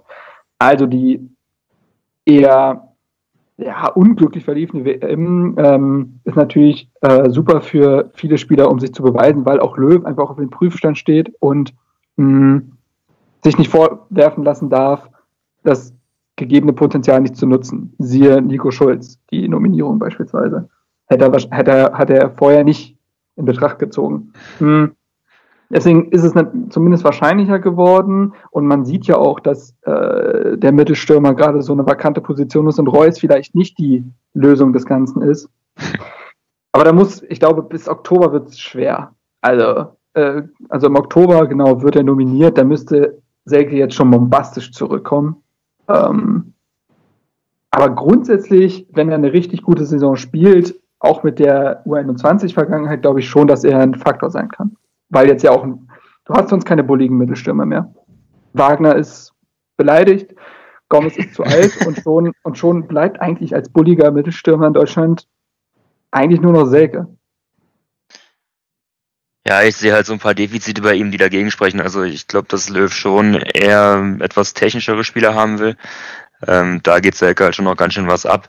Aber wenn er jetzt seine 15 Tore in der Saison macht, dann wird Löw wahrscheinlich nicht lange an ihm vorbeikommen. Also, weil so viele Alternativen gerade in dem Alter haben wir nicht. Ja, wenn da er Timo Werner jetzt gerade auch eher auf Außen zu sehen scheint. Genau. Ja. So wie du sagst, Alex, ich glaube, wenn er, wenn er eine gute Saison spielt, auch diese Saison und viele Tore schießt, dann wird er früher oder später in die Nationalmannschaft berufen. Ja. Oder er wird zum zweiten Kiesding, man weiß es nicht. Gut. ähm, zwei Fragen von Leonard. Erstens, wie seht ihr die Zukunft von Darida? Vielleicht mal das Wort an Lukas, der jetzt sich gerade sehr still verhalten hat. Ähm, ich habe mir gerade noch einen Kaffee gekocht. Nee, Quatsch. Ähm, ähm, nein, Koffein am späten Abend auf keinen Fall. Äh, ja, Zukunft von Darida, naja, also ich meine, gut, man vermisst ihn gerade nicht, würde ich dazu irgendwie aktuell sagen. Ich glaube, ja, der Erfolg gibt Dardai äh, aktuell recht mit dem, mit dem zentralen Mittelfeld, was er gerade aufstellt. Ähm, vor allem, weil ja jetzt auch noch jemand dazugekommen ist mit, wie, wie heißt er, Grujic, Grujic, ähm, der da auch äh, so ein bisschen ähm, sich rumtummelt. Ähm, ich glaube, wenn das jetzt weiter noch so funktioniert, dann muss sich da Rieder tatsächlich erstmal äh, hinten anstellen, weil er vor allen Dingen auch sein, ich meine, Meier ist, äh, sieht ihm jetzt nicht, steht ihm nicht in so viel nach, wenn es um die Pferdelunge geht, ja. Also ich glaube, der ist auch knapp 13 ja, Kilometer ja. gelaufen äh, gegen Schalke. Ja, also es ist, also da hätten wir jemanden, der die, der diese Aufgabe auch äh, äh, ganz gut erfüllt. Ähm, was ich nur glaube, ist, dass wenn es doch jetzt nochmal, und das ist ja nicht wirklich unrealistisch, dass jetzt doch nochmal irgendwie eine, eine schwächere Phase kommt äh, und wenn der Räder dann wieder voll fit ist, dass er dann auch also ich finde nicht, dass er sich jetzt, äh, dass er Angst haben muss, äh, dass er diese Saison gar nicht mehr spielen wird. Ich glaube, da nee. wird schon auf ihn zurückgreifen, wenn, wenn es dann doch äh, irgendwie nicht mehr funktionieren sollte. Oder wenn er, ähm, wenn er mehr Erfahrung im Team braucht. Aber ansonsten. Oder sich jemand verletzt. Hertha hat da immer so klar, ein paar Kandidaten. Auf jeden Fall. Aber sonst würde ich jetzt aktuell sagen, gerade bräuchte es keine Änderung. Also ich glaube, da, da wird ein Teufel tun und das jetzt äh, da im zentralen Mittelfeld auseinanderreißen.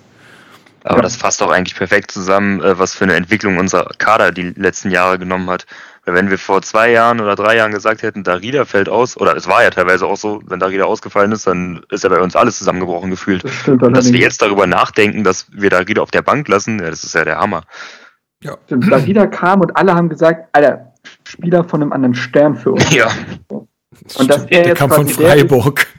Ist, ja. du, wir hatten einen Hegeler. Von einem anderen Stern oh, passt Gott. aber auch ganz gut halt. Ne? Du, hast, du hast Hegeler gesagt. Alles ist vorbei. Ja, ja gut, nee, aber ich meine, wenn, wenn Darida in Topform ist, dann ist er eigentlich nicht wegzudenken von einer Mannschaft, weil er, wenn er wirklich in Topform ist, aber er war letzte Saison kein einziges Mal in Topform. Und die Frage ist, ob er überhaupt, ob er überhaupt so wiederkommt. Also ich weiß nicht, wie lange er jetzt noch verletzt ist, aber einige Spiele wird er noch verpassen. Einmal das und das System lässt halt, also diese ganzen Mittelfeldspieler mit dem neuen System, das, das, das, also das wird ein harter Kon Konkurrenzkampf auf jeden Fall. Ja, Schellbrett mhm. wird auch irgendwann noch mal spielen wollen. Ja. Könnte interessant werden.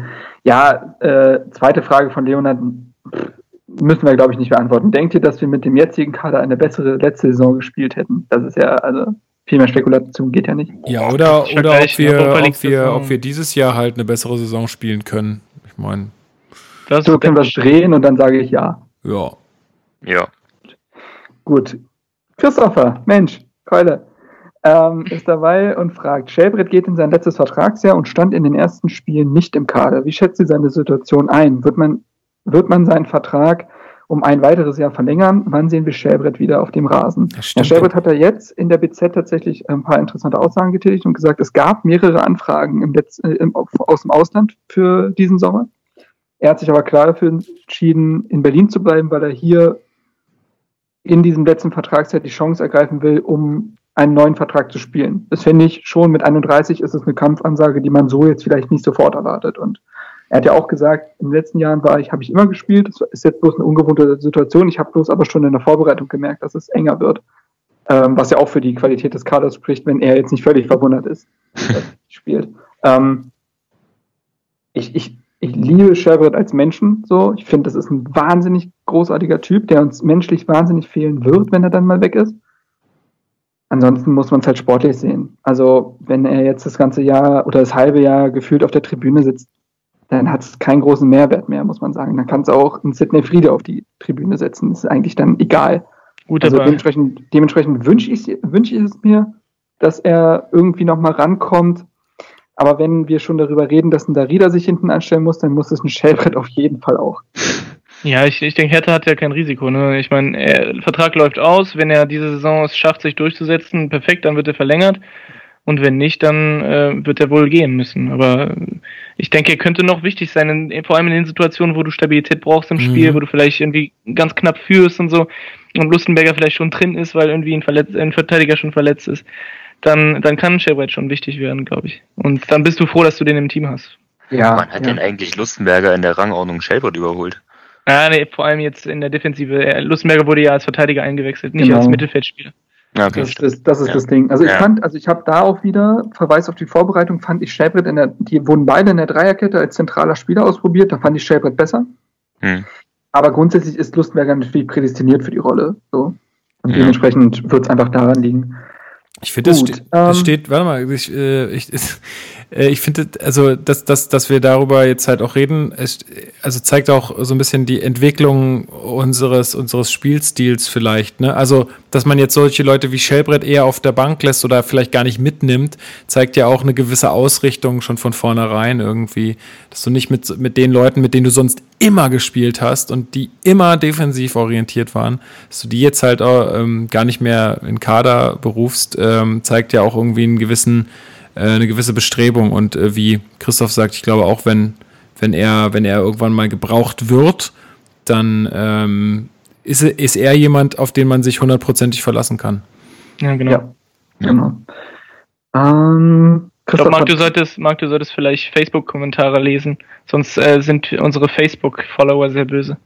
Ich habe auf Facebook keine Fragen gestellt. Ach so. Also werden die sowieso böse sein. oh, verdammt. Nee, dadurch, dadurch dass die, äh, die Kolumne heute kam, habe ich da jetzt nicht noch einen Beitrag raushauen wollen. okay. Du weißt, Facebook kürzt Reichweiten und so. Musste, musste aufpassen. Christopher hat noch zwei weitere Fragen gestellt.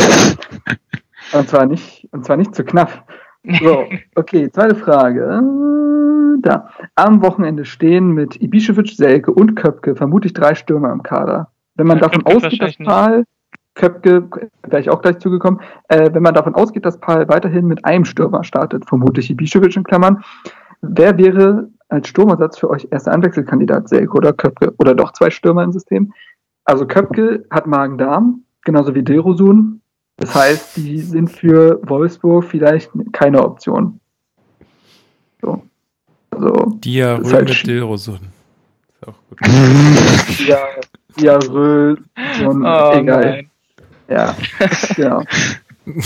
Also dementsprechend sind die beiden wahrscheinlich keine Option. Man weiß es nicht genau, aber es, also ich könnte mir halt vorstellen, also ich glaube, dass Selke Köpke halt eins zu eins im Kader verdrängen wird und dass Dardai das noch besser verargumentieren kann, wenn Köpke jetzt halt mit Magen-Darm ein paar Trainingseinheiten fehlt. Ja. Wäre, wäre Köpke super wichtig, würde er mitnehmen, so kann er sagen, ja, ne, also ich glaube äh, nicht, dass Dardai begründen muss, warum er Köpke draußen lässt und Selke mitnimmt. Bei ja, dir gut, vielleicht nicht. ne? Ich weiß ja, was in ihm schlummert. So. Was, äh, nein, aber Quatsch. Ähm, dementsprechend, ja, ich glaube, Selke ne, ist jetzt so, wenn er, wenn er mitgenommen wird, dann meint Dada das auch ernst und da sind dann keine Zweifel mehr.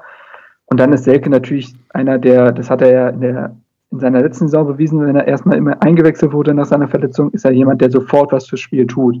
Also ich kann mir vorstellen, dass er in zehn Minuten, übrigens damals auch gegen Wolfsburg, mhm. äh, halt sofort einen Impact hat.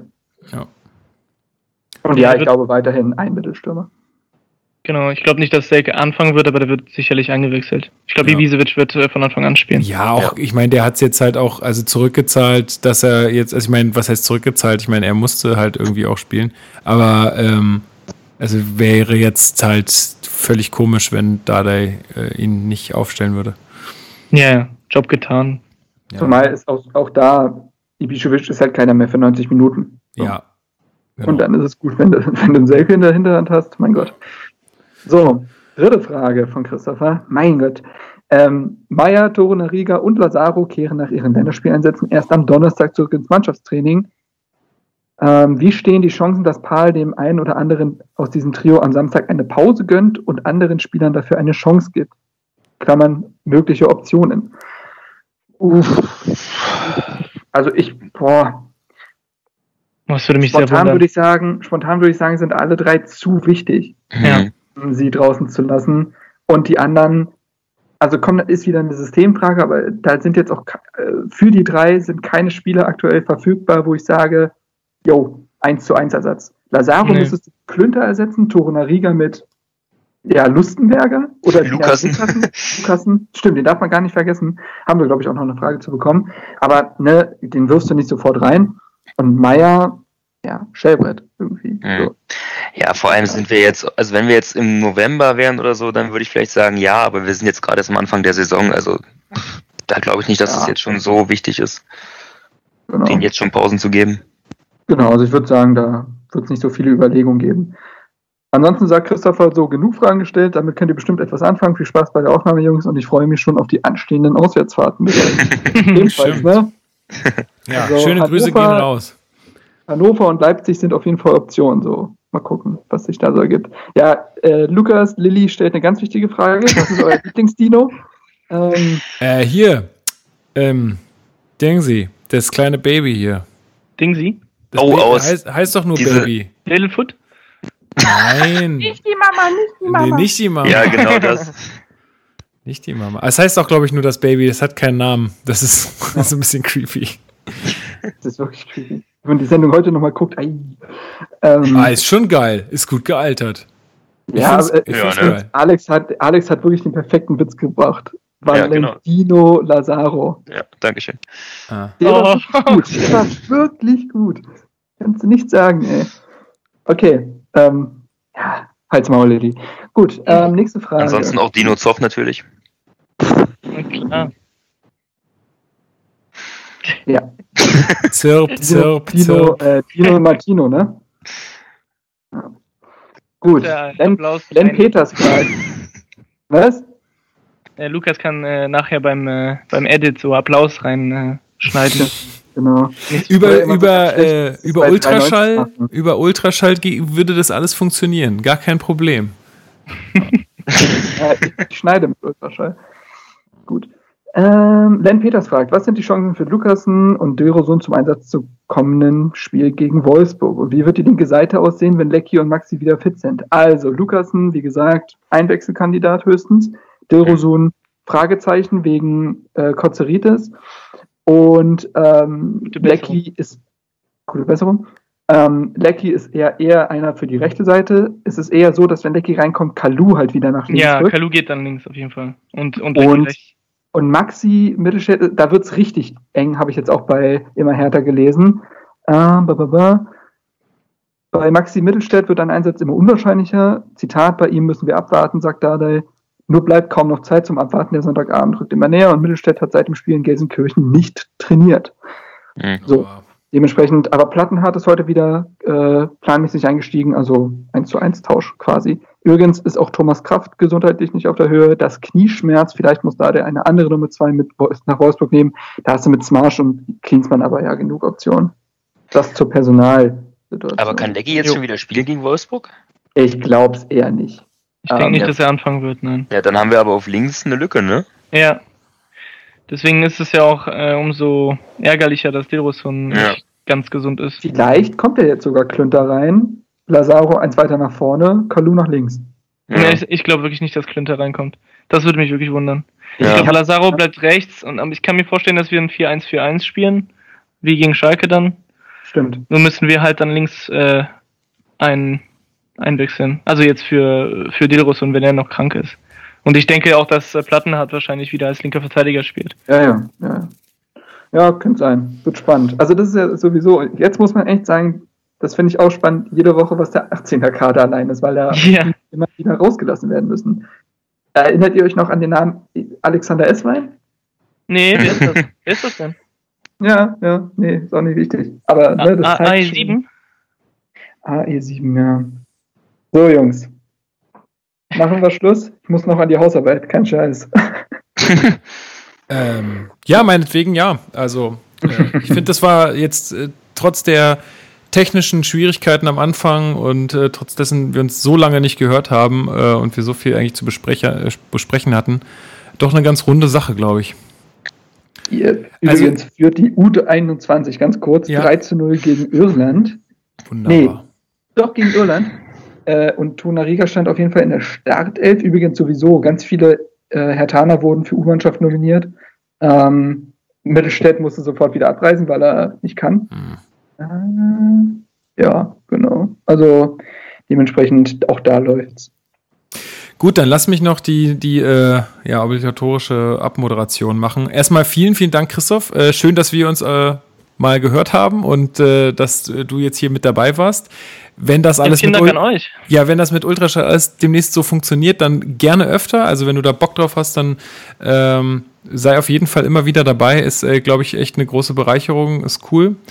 Ähm, Mega Spaß gemacht, auf jeden Fall. Also vielen Dank für die Einladung. Ja, kein Problem. Ähm, und auch natürlich euch beiden anderen. Ich meine, ich muss euch ja nicht mehr danken, weil ihr seid einfach schon so routiniert.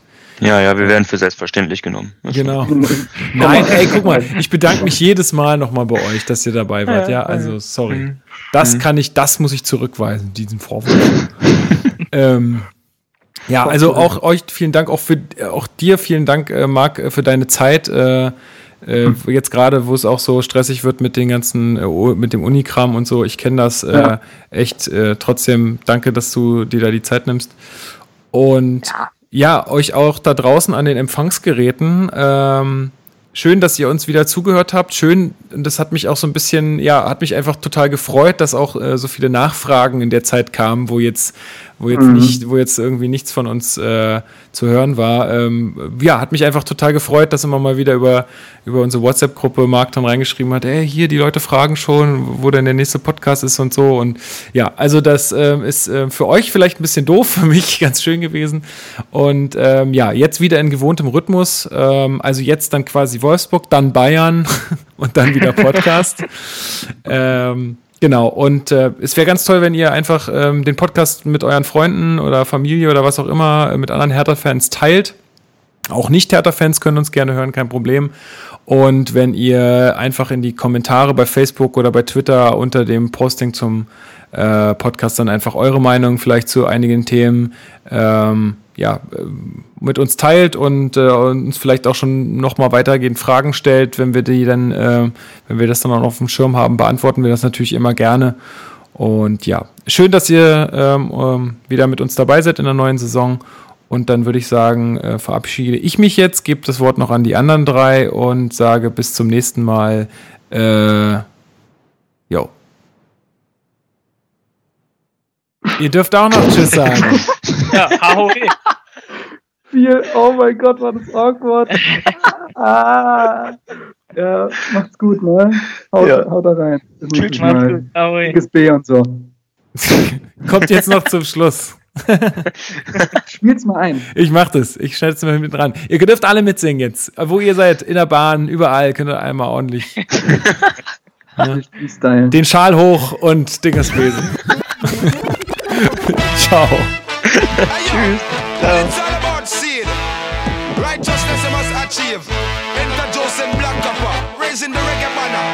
Asphaltboden zitterte, es Moor. Als ich an einen dicken Beat mein junges Herz verlor. Seit damals gefällt mir die Stadt besser als zuvor. Wenn ich durch Berlin City cruise, ist Reggae mein Motor. Ich singe auf dem Fahrrad, mal Bass, mal Tenor. Zu Hause dreh ich Sound auf, die Nachbarn am Humor. Die stehen auf frische Downbeats aus meinem Record Store. Concrete Jungle, Supersonic Sound System Kultur. Wenn Party ist, dann sind wir on the dance floor. Der DJ macht den Vers und die ADs den Chor. Du versingst im Bass wie ne Moorleiche Moor. Es zwingt dich in die Knie, denn der Rhythm ist Hardcore. Wir shaken, was wir haben, bis morgens 7 Uhr. Woanders gibt's ne Sperrstunde, bei uns die Müllabfuhr. Dammraum, war dickes Rohr, kommt dann schon mal vor. Und blasen dicken Smoke durchs Brandenburger Tor. Dickes B, oben an der Spree. Im Sommer tust du gut und im Winter tut's weh. Mama Berlin, Backstein und Benzin. Wir lieben deinen Duft, wenn wir um die Häuser ziehen. Dickes B, oben an der Spree. Im Sommer tust du gut und im Winter tut's weh. Mama Berlin, Backstein und Benzin.